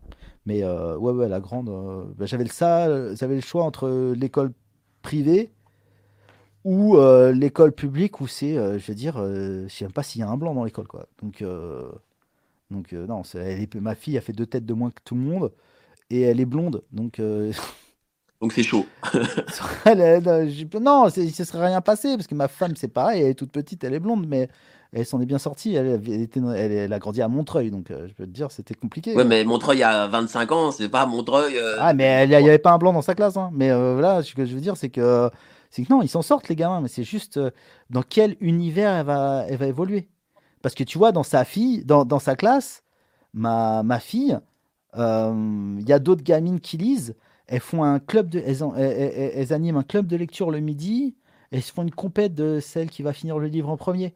L'année dernière, quand elle était dans sa petite école de village avec que ces, des gamins qui n'étaient pas forcément l'élite, etc., bah, les gamins, en fait, ils étaient sur Snapchat, TikTok, ils regardaient Netflix en rentrant à la maison, c'est à peine s'ils faisaient leurs devoirs, ils n'avaient jamais ouvert un bouquin de leur vie. Donc du coup, du coup, C'était t'es des devenu un abrutis, père de quoi. famille. Attends, du coup, t'es devenu, t'es devenu un père de famille qui fait des réunions Tupperware, c'est ça? Là, je- je Non, moi je bien, là. m'occupe de rien, moi, moi je m'occupe de que de gagner de l'argent. Tout, tout ce qui est en l'éducation et tout, c'est ma femme qui s'en occupe. Moi, je Mais tu fais pas des trucs de, de parents, père, fille, euh, non, tu, tu vas pas voir les mères de famille. Non, si, moi j'amène au sport, des trucs comme ça. J'amène au rendez-vous, au sport, etc. Mais, euh, mais euh, non, non, moi je fais pas l'éducation, je peux pas. Moi, ma femme, je le... elle travaille pas, elle s'occupe de mes gosses. Donc, euh, donc, Bon, en tout cas, merci à toi, cher Cro-Blanc. Voilà, qu'est-ce qu'on peut souhaiter à ton album qui se vend déjà très bien, ton album Otoya Bah là, je fais une petite pause parce que vu que, comme je te l'ai dit tout à l'heure, je suis un peu radin, euh, je, je, je, c'est c'est moi qui prépare tous les plis, etc. J'ai ma petite machine à étiquette derrière et j'ai fait que ça pendant un mois et demi. Donc euh, là, franchement, je me fais une petite pause, j'arrête d'en parler un peu de mon album, tu vois. Là, c'est bien, du coup, il y a que Donc des gens qui n'achetez achètent pas, n'achetez pas l'album. Ouais, n'achetez pas, j'en peux plus. Ou achetez-le en MP3 parce que MP3, du coup, Voilà, c'est bon, c'est. MP3 seulement. Vous l'avez direct, il n'y a pas de problème. Non, mais vous pouvez l'acheter aussi en CD. Mais je suis déjà au- à troisième pressage. C'est incroyable. Incroyable. Alors qu'il est sorti il y a, bah, il y a un mois. Il est sorti il y a un mois, je suis au troisième pressage. C'est incroyable. Et du coup, euh, non, attends. Si, il y a un mois. Il est sorti il y a un mois. C'est dingue. Bah, bref. Et euh, donc, achetez-le si vous voulez, croblanc.fr. Il y a toute ma musique, etc. Mais euh, ouais, bah écoute, moi je suis déjà en train de retravailler sur un truc là, parce que du coup, euh, c'est, je suis- du coup, je me suis ambiancé, j'ai trouvé ça cool et j'ai envie d'en refaire un. Et bah sinon, abonnez-vous à ma chaîne. Tu me Voilà, demandais et quoi regardez, que- regardez quoi F2 News, tous les jours. F2 News, exactement, tous les jours, trois fois par jour. Regardez toutes les pubs parce que c'est ça qui, qui, qui me rapporte de l'argent. Et abonnez-vous. voilà. C'est très important. Faut regarder les pubs. Merci à toi, cher Cro-Blanc, et j'espère te prie, revoir très vite parce que j'aimerais vraiment que tu tournes avec nous des émissions. J'espère bientôt plateau. Voilà, et ce serait cool de t'avoir avec nous. Bah, Euh. Moi, je serais le côté humoristique. hein. Je serais, le, je serais la, toute, la, la touche charme et la tout humour. Réunis Ouais. dans la même, Et, euh, et dans tu sais quoi? J'aimerais te mettre en équipe, je te jure, c'est vrai, avec Myriam Palomba. Que tu Non, mais tu sais qui j'aimerais, moi? Tu sais qui j'aimerais, moi? La, hum, la petite nana, docteur euh, euh, pour les enfants, là. La petite brune, là. Ah, Marie-Estelle. Dupont Ah, mais qu'est-ce qu'elle est belle, elle. Euh, je suis amoureux d'elle. Marie-Estelle, c'est vraiment mon amie. Pour le coup, on a passé nos vacances ensemble, donc j'étais très content. Et, euh, et je peux te dire que là, tu pourrais parler enfant avec elle parce que ces mots, elle les tient. Putain, alors là, j'ai- halluciné, je te le dis. hein. Ah, bah, ça elle se voit, non, mais ça se voit que c'est une. Ça se voit que c'est une. euh, elle, a de la, elle a de la poigne. J'adore les femmes. Ah oui, ah la putain, alors là, euh, grave. Et Non, mais moi, je Et- suis. Officiellement, je Et suis là, amoureux d'elle. trois hein. garçons. Hein. Et moi, trois filles. Voilà, Ouais, voilà. t'imagines Bah oui, bah oui. Bah, pe- Bon, bah, allez. oui, J'y penserai. En tout cas, merci à toi, cher Cro-Blanc. Passez une excellente soirée et au prochain live. Et voilà, vous continuez à suivre Cro-Blanc. Allez, salut, ciao. À plus tard, tout le monde. Ciao.